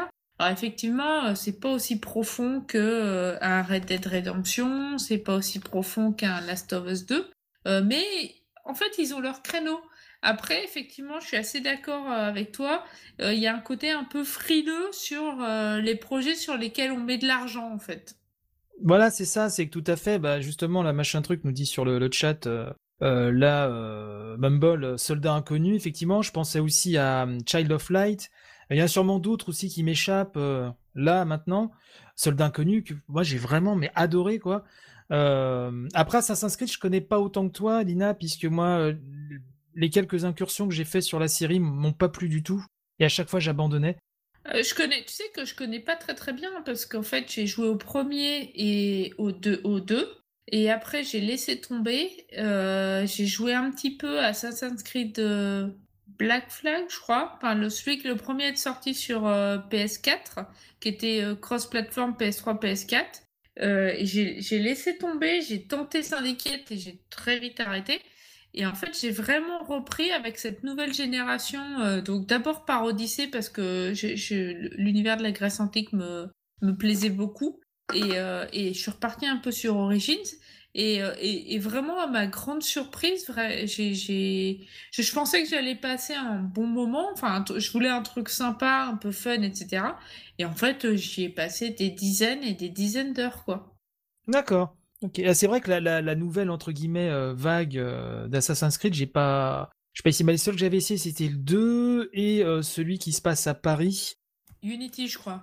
Oui, voilà. Et ça m'est tombé des mains à chaque fois en termes de Ouais, en termes d'enjeu, en termes de gameplay, ça m'a pas, voilà, ça m'a pas trop plu. Mais pour le coup, je te, je te conseillerais à l'occasion, euh, à temps perdu, parce que je sais que t'en as du temps perdu, à temps perdre, je sais pas dans quel sens vais tourner, de, de tenter. Euh, alors moi, je conseille Odyssey parce que c'est ce que je connais le mieux, qui, est qui a vraiment un côté fun. Euh, enfin, tu vois, justement, si tu cherches un jeu de divertissement, moi, je trouve que je trouve que ça fonctionne bien. Ok, bah écoute, je retiens, je retiens, parce que même, euh, même les Far Cry, j'avais essayé, j'avais essayé le, enfin ça m'avait pas plu, vraiment, ça m'avait pas. c'est vrai que je suis pas, en fait, chez Ubi, j'ai plus aimé ces derniers temps les, les petits, les petits jeux. C'est pas péjoratif du tout, mais en tout cas les, les, les projets un peu plus, voilà, humbles, à équipe plus réduite, mec qui m'avait plus parlé. Voilà, pourtant j'aime beaucoup les jeux spectaculaires aussi, hein, c'est pas le problème, mais voilà, c'est vrai que chez Ubi, il y en a pas beaucoup qui m'ont vraiment plu, ou alors là ça me revient pas en tête, mais euh, mais là, on, parlait de Michel Ancel. C'est vrai que les autant j'aimais pas du tout le premier euh, autant les, derniers, moi, m'ont beaucoup plu. Voilà, comme ça, on refait la boucle un peu sur, sur Michel Ancel. On va dire que la boucle est bouclée. Mais voilà quoi. Est-ce que vous voulez rajouter quelque chose là-dessus? Euh, bah, On a parlé un peu brièvement d'autres d'autres éditeurs. C'est vrai que là, on s'est surtout concentré sur Ubi, mais on aurait pu parler aussi de, pas mal d'autres boîtes. Mais là, notre but, c'était vraiment de revenir sur cette affaire Ubi qui, voilà, qui, nous avait marqué. Et surtout, euh, je voulais dire ça aussi brièvement avant qu'on termine, c'était le fait aussi que euh, il y avait ce constat un petit peu amer et en même temps tout à fait logique que les sites spécialisés de jeux vidéo bah, ne peuvent pas mener ce, genre d'enquête. C'est impossible. Entre les conflits d'intérêts, entre le, les moyens que ça demande. Par exemple, sur Gamecult, s'il il faudrait euh, mandater deux trois journalistes de Gamecult pour faire une telle enquête, Déjà, ce serait sur l'argent des premiums et pas de la pub, hein, qui s'est cassé euh, la gueule euh, de manière vertigineuse ces derniers temps. Et surtout, voilà, ça demande un temps humain, ça demande un coût que ne, peuvent pas se permettre les, sites de JV. Donc ça doit venir par la presse euh, généraliste et après c'est relayé évidemment par les, sites JV. Mais c'est, ça serait bien qu'un jour, et même si de manière purement économique, à mon avis, c'est pas pour après-demain, euh, que des sites euh, spécialisés jeux vidéo mènent eux aussi ce type d'enquête-là en toute indépendance. Euh, et là, je crois un peu au Père Noël, mais... Après, est-ce qu'ils ont, est qu'ils ont les moyens? Je sais pas. Est-ce qu'ils ont la formation? Ça, c'est une vraie question. Hein. Je, je sais pas du tout. C'est-à-dire que... Ouais, ça se pose aussi, effectivement. Hein. Hmm. Euh, ouais, je veux dire, Erwan Cario, c'est pas exactement. Euh, enfin, les journalistes de Libération, et il n'y a pas de critique ou de dire que certains sont mieux que d'autres. euh, c'est pas le même métier que, euh, que ce que les, les journalistes de, des, des, sites de jeux vidéo, tu vois.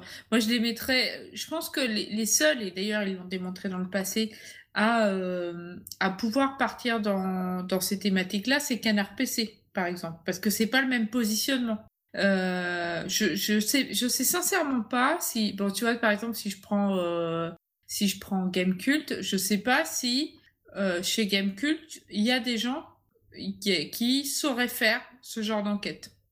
C'est compliqué pour eux aussi dans le sens où ils doivent euh, présenter des jeux et les éditeurs, s'ils font quelque chose qui les dérange un peu, ils peuvent leur bloquer la distribution de certains jeux ou blo bloquer les présentations, les news ou autres. Donc il y a une espèce de conflit d'intérêts où euh, ils se tirent une balle dans la, dans la jambe. Euh, S'ils avaient fait tout un article sur Ubisoft et autres, peut-être qu'Ubisoft au niveau com, ils auraient dit bon bah on vous envoie pas les jeux euh, avant la sortie du jeu, vous pouvez pas faire les tests euh, avant, vous pouvez pas récupérer les DLC avant gratuitement, enfin voilà tout ça. C'est. Bah la limite c'est même pas ça, c'est qu'en fait parce que c'est déjà arrivé que de façon des sites et Gamecube je crois qu'ils avaient eu un souci avec Quantic Dream et même avec Sony euh, à une époque où ils recevaient plus les jeux, ils étaient plus invités, etc.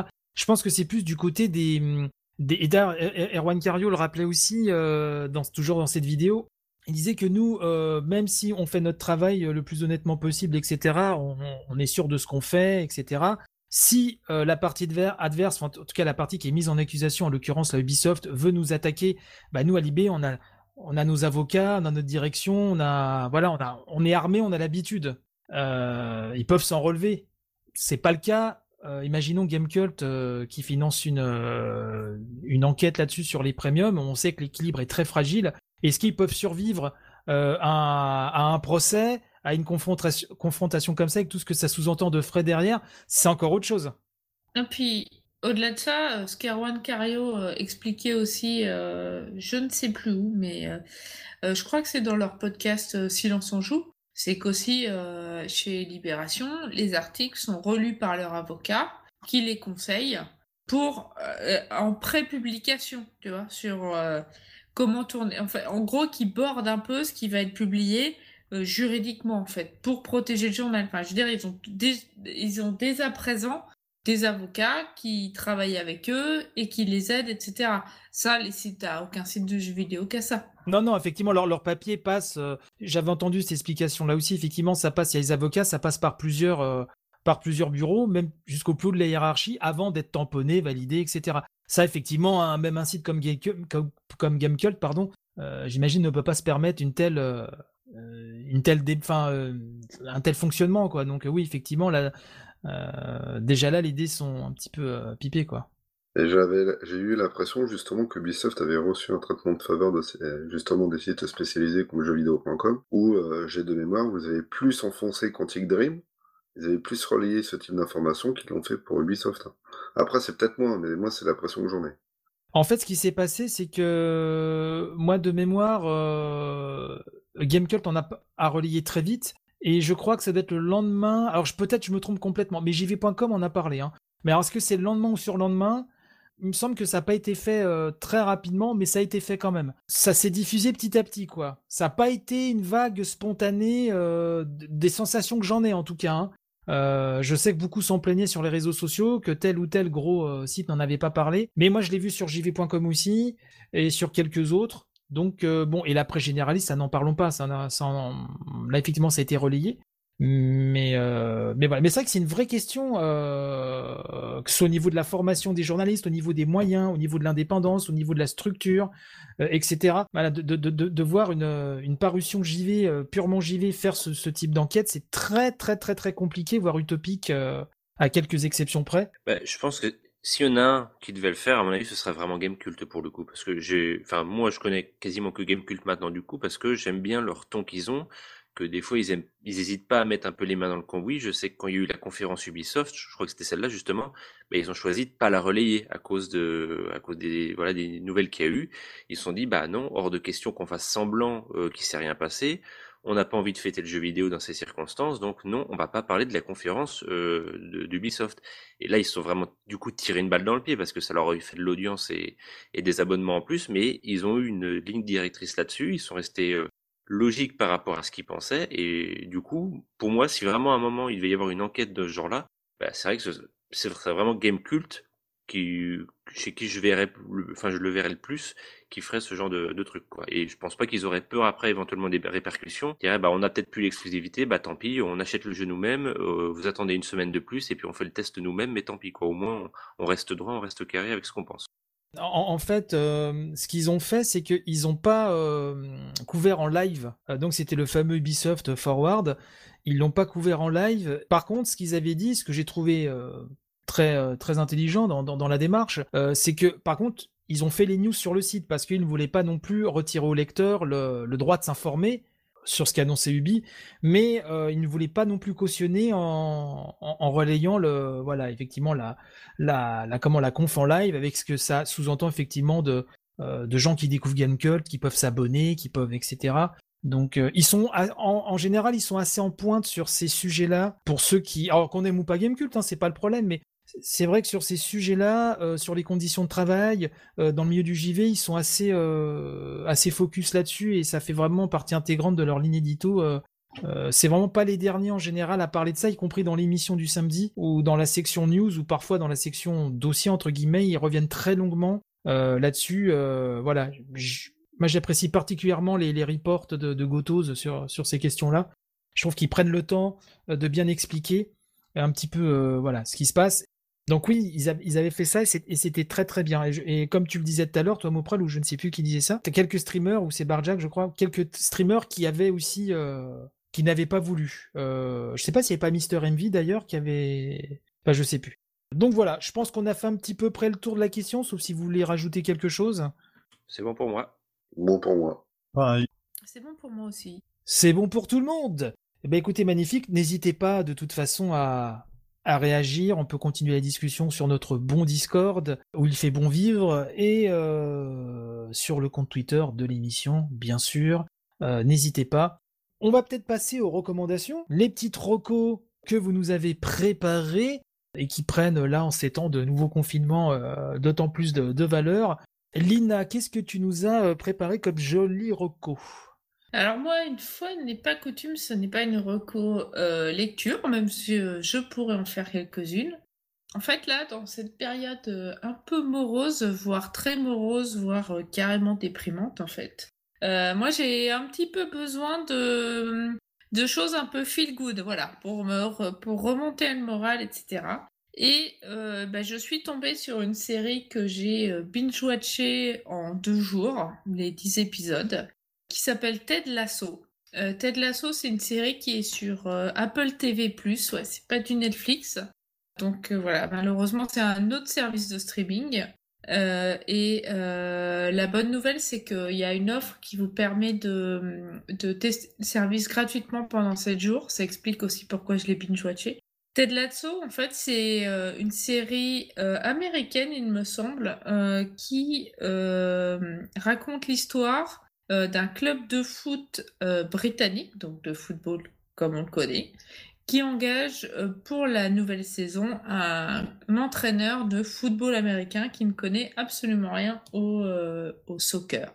donc c'est un club de première ligue. Et en fait, c'est une série qui est très feel good, qui est, qui est pleine de bons sentiments, parfois un peu naïve, parce que le, le personnage principal est hyper optimiste, hyper dans le dans le good effort, dans le believe in you, etc. Et franchement, c'est vraiment une super série. Les, les acteurs sont très drôles. Moi, j'ai franchement éclaté de rire à pas mal de moments. Donc, si vous avez besoin un petit peu de vous remonter le moral, de vous remettre du baume au cœur sans regarder un truc cucu, euh, et ben, et ben, jetez un œil du côté de Ted Lasso parce que ça vous fera probablement du bien. Ok, bah écoute, merci pour cette, euh, pour cette reco, Lina. Tu disais c'est sur Apple TV, c'est ça? Ouais, c'est ça, Apple, Apple TV+, donc c'est le service de streaming de Apple. Il n'y a pas forcément euh, beaucoup de choses euh, intéressantes dessus.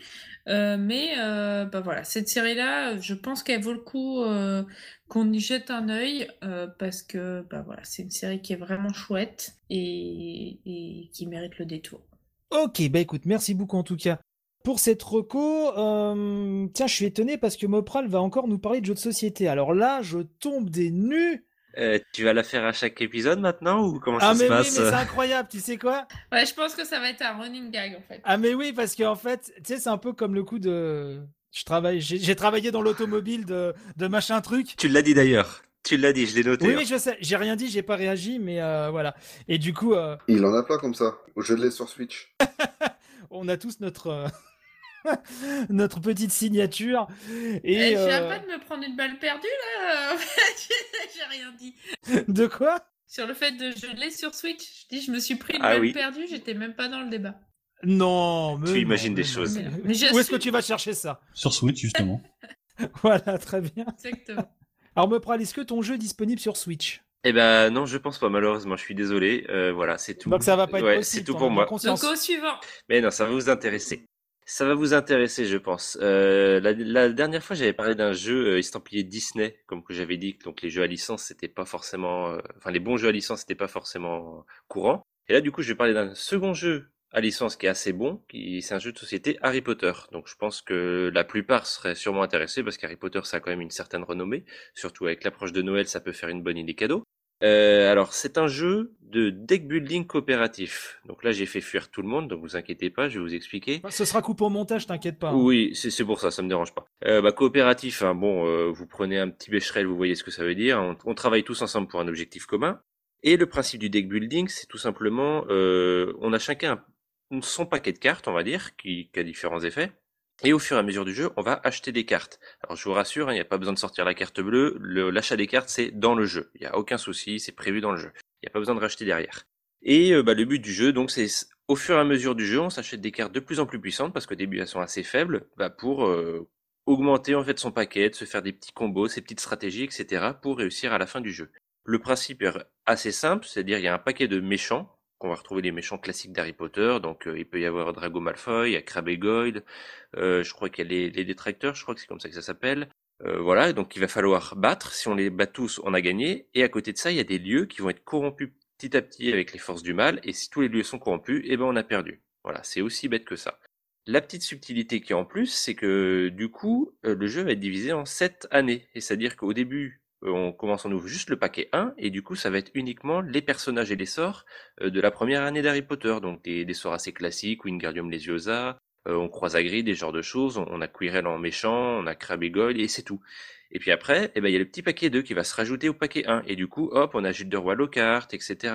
Et du coup, on peut le faire sur 7 années différentes. Et à chaque fois, il y a des petits éléments qui vont se rajouter petit à petit au jeu, qui vont l'étoffer, qui vont augmenter un peu sa durée de vie aussi, sa longueur aussi, parce qu'au début, en un quart d'heure, on fait une partie, et à la fin, il faut trois quarts d'heure, trois quarts d'heure, une heure au moins. Et euh, bah, ceux qui aiment vraiment l'univers Harry Potter, c'est vraiment top, parce que, alors, c'est un choix artistique, mais du coup, ils ont pris les images du film. Donc, on va retrouver les, têtes des acteurs vraiment euh, comme dans le film. Bon, il y en a qui vont qui vont pas aimer, qui vont tiquer, surtout quand les premières images et quand ils sont enfants, donc euh, voilà, ça ça nous rajeunit pas. Mais sinon, on retrouve vraiment tout ce qui est univers Harry Potter. C'est hyper chouette de le faire euh, en coopératif parce que du coup, il n'y a pas de frustration. on gagne tous ensemble, donc on peut s'aider. C'est très bien pour les enfants aussi.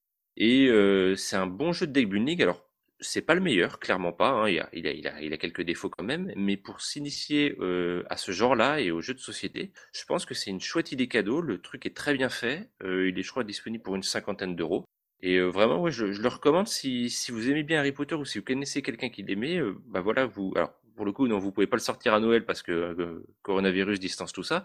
Mais au Noël prochain, eh ben, vous pourrez le ressortir et jouer en famille comme ça et découvrir un peu Harry Potter. Vous pouvez vous mettre une petite bande son en fond sonore et je pense que c'est un, un, beau cadeau qui plaît à toute la famille. Et voilà, c'est vu que c'est assez rare les, les, bons jeux à licence, eh ben, j'en profite pour l'évoquer. Je pense qu'il vaut mieux euh, viser euh, Noël 2022 pour être sûr. Parce que c'est combien de joueurs, euh, Mopral C'est jusqu'à 4 joueurs. Je crois que ça peut jouer en solo, mais je suis pas sûr. Mais c'est jusqu'à 4 joueurs parce qu'on incarne en fait les 4 héros, enfin les 3 héros et demi. Harry, Ron, Hermione et Neville. Désolé pour le demi. et du coup, bah, chacun incarne un personnage qui a un petit effet supplémentaire et du coup, c'est maximum 4. D'accord, ok. Il faut faire les 7 années dans la même partie ou tu choisis ta partie et une année dans une partie? En fait, tu rajoutes au fur et à mesure. Donc, tu pars de l'année 1, qui contient les cartes de base, et tu vas rajouter l'année 2, 3, 4, 5, etc. Alors après, tu peux peut-être piocher dedans, mais je pense qu'il vaut mieux rajouter au fur et à mesure. Euh, Le jeu est prévu pour ça, en fait. Tu as réussi ta première année, tu es diplômé, hop, tu passes à la deuxième année. Le jeu est hyper limpide là-dessus, hyper clair. Il te dit exactement quelles cartes mélanger avec lesquelles. au niveau de des règles, c'est hyper simple. J'ai jamais vu une règle comme ça. Vraiment, on peut littéralement ouvrir le, jeu et découvrir le jeu en même temps. Il y a des exemples hyper précis. Vraiment, je trouve que c'est il est, exemplaire à ce niveau-là. Donc, pour, pour, ceux qui connaissent pas le jeu de société, je trouve que c'est une très très bonne porte d'entrée.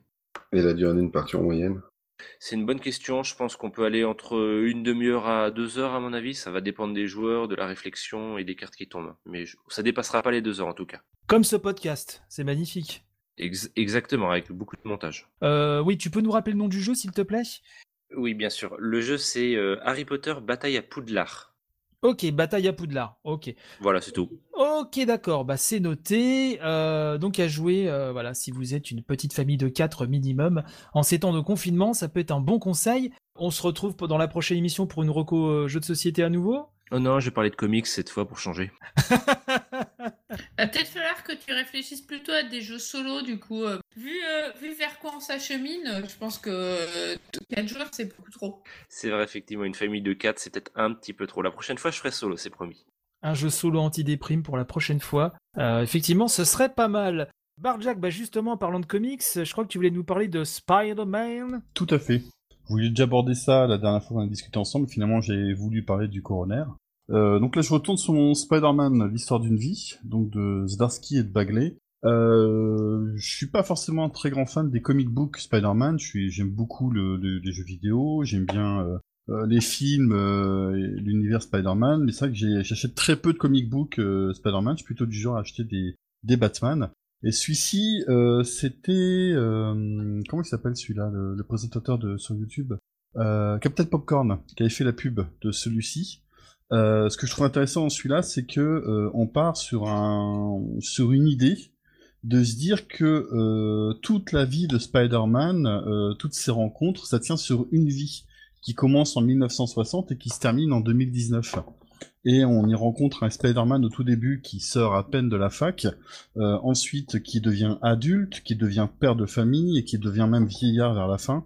Et on voit vraiment toutes, euh, toutes ces histoires, toutes les histoires que l'on connaît, la guerre secrète, la guerre des clones, le, comment s'appelle ça déjà, le, euh, la Secret War, ça j'ai déjà dit, enfin toutes les différentes, euh, toutes les époques de Spider-Man, les symbiotes aussi, et je trouvais ça assez sympa de, de reprendre toutes ces histoires très connues et d'en faire un seul volume, un seul tome, c'est un one shot, euh, avec des dessins plutôt sympas et qui retracent tout l'univers et toute l'ambiance de Spider-Man euh, dans les années 60, les années 70.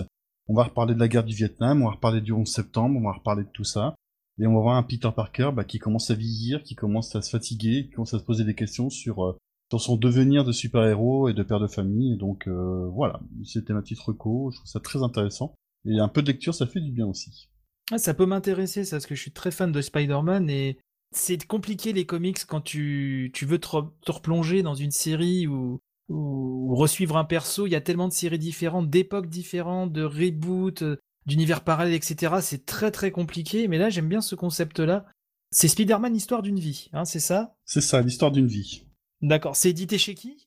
Chez Marvel. Chez Marvel, oui. Panini Comics, pardon. Panini Comics. Panini Comics? D'accord. Ok. J'allais faire le vieux con, c'est chez Lug ou... Euh non, non, non, c'est Panini Comics pour celui-là. C'est fini depuis très longtemps ça. Ok. Bah écoute, merci pour cette reco. Machin truc 76, tu vas nous parler de quelque chose qu'on aime beaucoup ici, c'est-à-dire des podcasts. Oui, j'ai découvert un, nom de podcast lors de la dernière euh, émission de justement euh, inspiré de faits pardon. Et il commence à se faire tard. Et ce podcast s'appelle Nuit Blanche. Donc euh, en fait, c'est une émission qui reste dans le même thème. Et en fait, c'est un podcast qui sort tous les mois le, bah, la nuit de la pleine lune. En fait, ça retrace une histoire vraie ou étrange ou mystérieuse, mais dans la même veine de la guerre des mondes d'Orson Welles, de l'émission de radio. Ah oui, mais il a fait paniquer tout le monde à l'époque. Euh. Voilà, ça prend le même esprit, donc t'as des, des extraits de films, des... c'est vraiment monté comme ça. Donc euh, quand tu lances euh, l'émission, en fait, t'es es pris un fondement et tu lâches pas le morceau. Donc c'est vraiment prenant, c'est vraiment intéressant. Il y a des émissions donc sur le triangle de, des Bermudes, euh, l'histoire du col de Radloff, le Slenderman, etc. Donc c'est vraiment intéressant, il y en a un petit peu pour tout le monde. Et c'est un podcast suisse, donc euh, si vous entendez des, 90 et des 70, c'est normal, vous inquiétez pas. Mais c'est vraiment génial. Moi, franchement, j'en ai écouté quelques-uns et c'est. Voilà, je suis resté scotché. Donc, en, en cette période de confinement, ça peut être intéressant. Et t'arrives à t'endormir après euh, Enfin, j'imagine oui, vu les journées de tarif que tu te payes, mais mais est-ce que t'arrives quand même à t'endormir après? Ça fout, ça te met dans un état de pétoche, de stress ou de Non, je, je trouve ça super intéressant. Puis c'est pareil, c'est la façon de se montrer. t'as- C'est euh, c'est un film sans les images, en fait. Et euh, non, moi, ça m'empêche pas de dormir, au contraire. Je trouve ça super intéressant. Ok, d'accord. Bah écoute, je connaissais pas du tout, donc bah merci pour cette euh, pour cette recommandation de, de podcast, n'est-ce pas?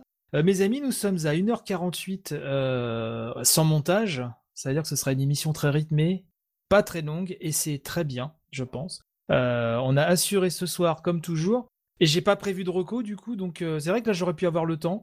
Du coup, j'en ai aucune qui me revienne. Si, tiens, en deux secondes, voilà, puisque j'ai eu le temps un petit peu. Comme vous, je manque de temps, mais j'ai pu caser ça la semaine dernière. Depuis tant que j'attendais la saison 2 de commande euh, High euh, Score euh, Girl sur Netflix, je sais que la saison 2 est sortie depuis quelques temps, mais j'avais pas pu, à mon grand malheur, la regarder avant. Donc voilà, c'est animé sur Netflix, adapté du, manga éponyme. Voilà, on, une sorte de triangle amoureux avec des fans de jeux vidéo. C'est toujours un bonheur. J'ai peut-être quand même préféré un petit peu plus la saison 1, mais la saison 2 est très très bien aussi. Et si vous aimez le rétro gaming, c'est juste du bonheur. Euh, donc voilà, c'est sur Netflix. Euh, High euh, Score Girl. Je vous le, la recommande vraiment très très vivement. N'hésitez pas à partager au maximum hein, cette grande revue de presse JV. Vous avez aussi les précédentes. Vous tapez, c'est vraiment très facile. Vous allez sur le site de la revue de presse JV, vous tapez grande revue dans le petit moteur de recherche et vous allez retrouver ça très facilement. Il y a aussi l'édition quotidienne, bien sûr. Vous avez également les Family Pack. Euh, il y a pas mal de choses. Il y a un Tipeee, un Patreon si vous voulez euh, bah, aider l'émission, la soutenir. Euh, J'aimerais donc remercier à nouveau ce soir Lina Nounette d'avoir été parmi nous. Merci Lina. Et merci à toi. Je remercie à nouveau Machin Truc 76 euh, d'avoir été des nôtres. Merci tout le monde. J'espère que l'émission vous a plu. Merci à toi Mopral d'avoir été parmi nous le maître des clés, le maître du Discord magique. Oui, merci de me laisser parler de jeux de société ici. C'est vrai que d'habitude vous êtes quand même pas très accepté hein, dans, dans la plupart des milieux, j'ai envie de dire. hein. C'est, on dit jeux de société, mais hein, la société, elle veut pas vraiment de nous. Tu sais que ça fera, ça fera un bon slam. Tu sais que tu es un, un slammer qui s'ignore. Tu devrais, tu devrais essayer. On m'appelle Grand Corps Malade, ouais. Grand corps en tout cas, c'est sûr. Euh, ça, il n'y a pas de problème. Et donc, euh, oui, la, revue de presse JV est une terre d'accueil, n'est-ce pas? D'ailleurs, j'en profite pour refaire de la pub sur votre euh, revue de presse dissidente à toi, qui, du coup, avec ce reconfinement, prend d'autant plus de, valeur, si, j'ose dire, où vous nous conseillez euh, des jeux de société d'apéro. Bah, limite, voilà, confinement, apéro, euh, jeux de société, il y a de quoi passer de, de bonnes soirées pour pas déprimer. Ouais, mais apéro tout seul aussi.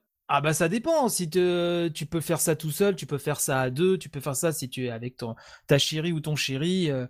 Alors, pour le coup, les deux précédentes éditions, on a parlé de jeux à deux et de jeux numériques. Donc, ça colle toujours bien avec l'actualité. Voilà, donc vous tapez revue de presse JV dissidente et vous retrouverez facilement ces épisodes-là.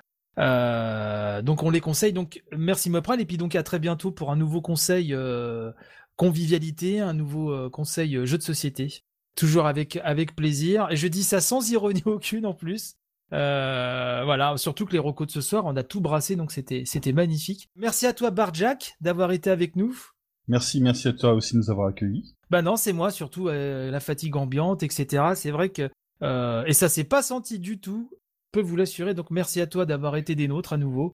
Non, c'est toujours un plaisir. Un plaisir partagé en tout cas. Nous sommes très fatigués. On va aller faire un gros dodo. Bah voilà, n'hésitez pas à partager un maximum cette émission, euh, à vous abonner, à en parler autour de vous. Bref, euh, le confinement, c'est le moment d'écouter plein de podcasts aussi. Euh, en faisant la vaisselle, ça aide bien, ou en faisant le ménage, euh, le temps passe plus vite. Euh, merci encore à toutes et tous, et puis bah, on vous donne rendez-vous à très très vite pour une prochaine grande revue de presse JV. Allez, bye bye Bye Bye bye. Salut. Salut. Tout collé.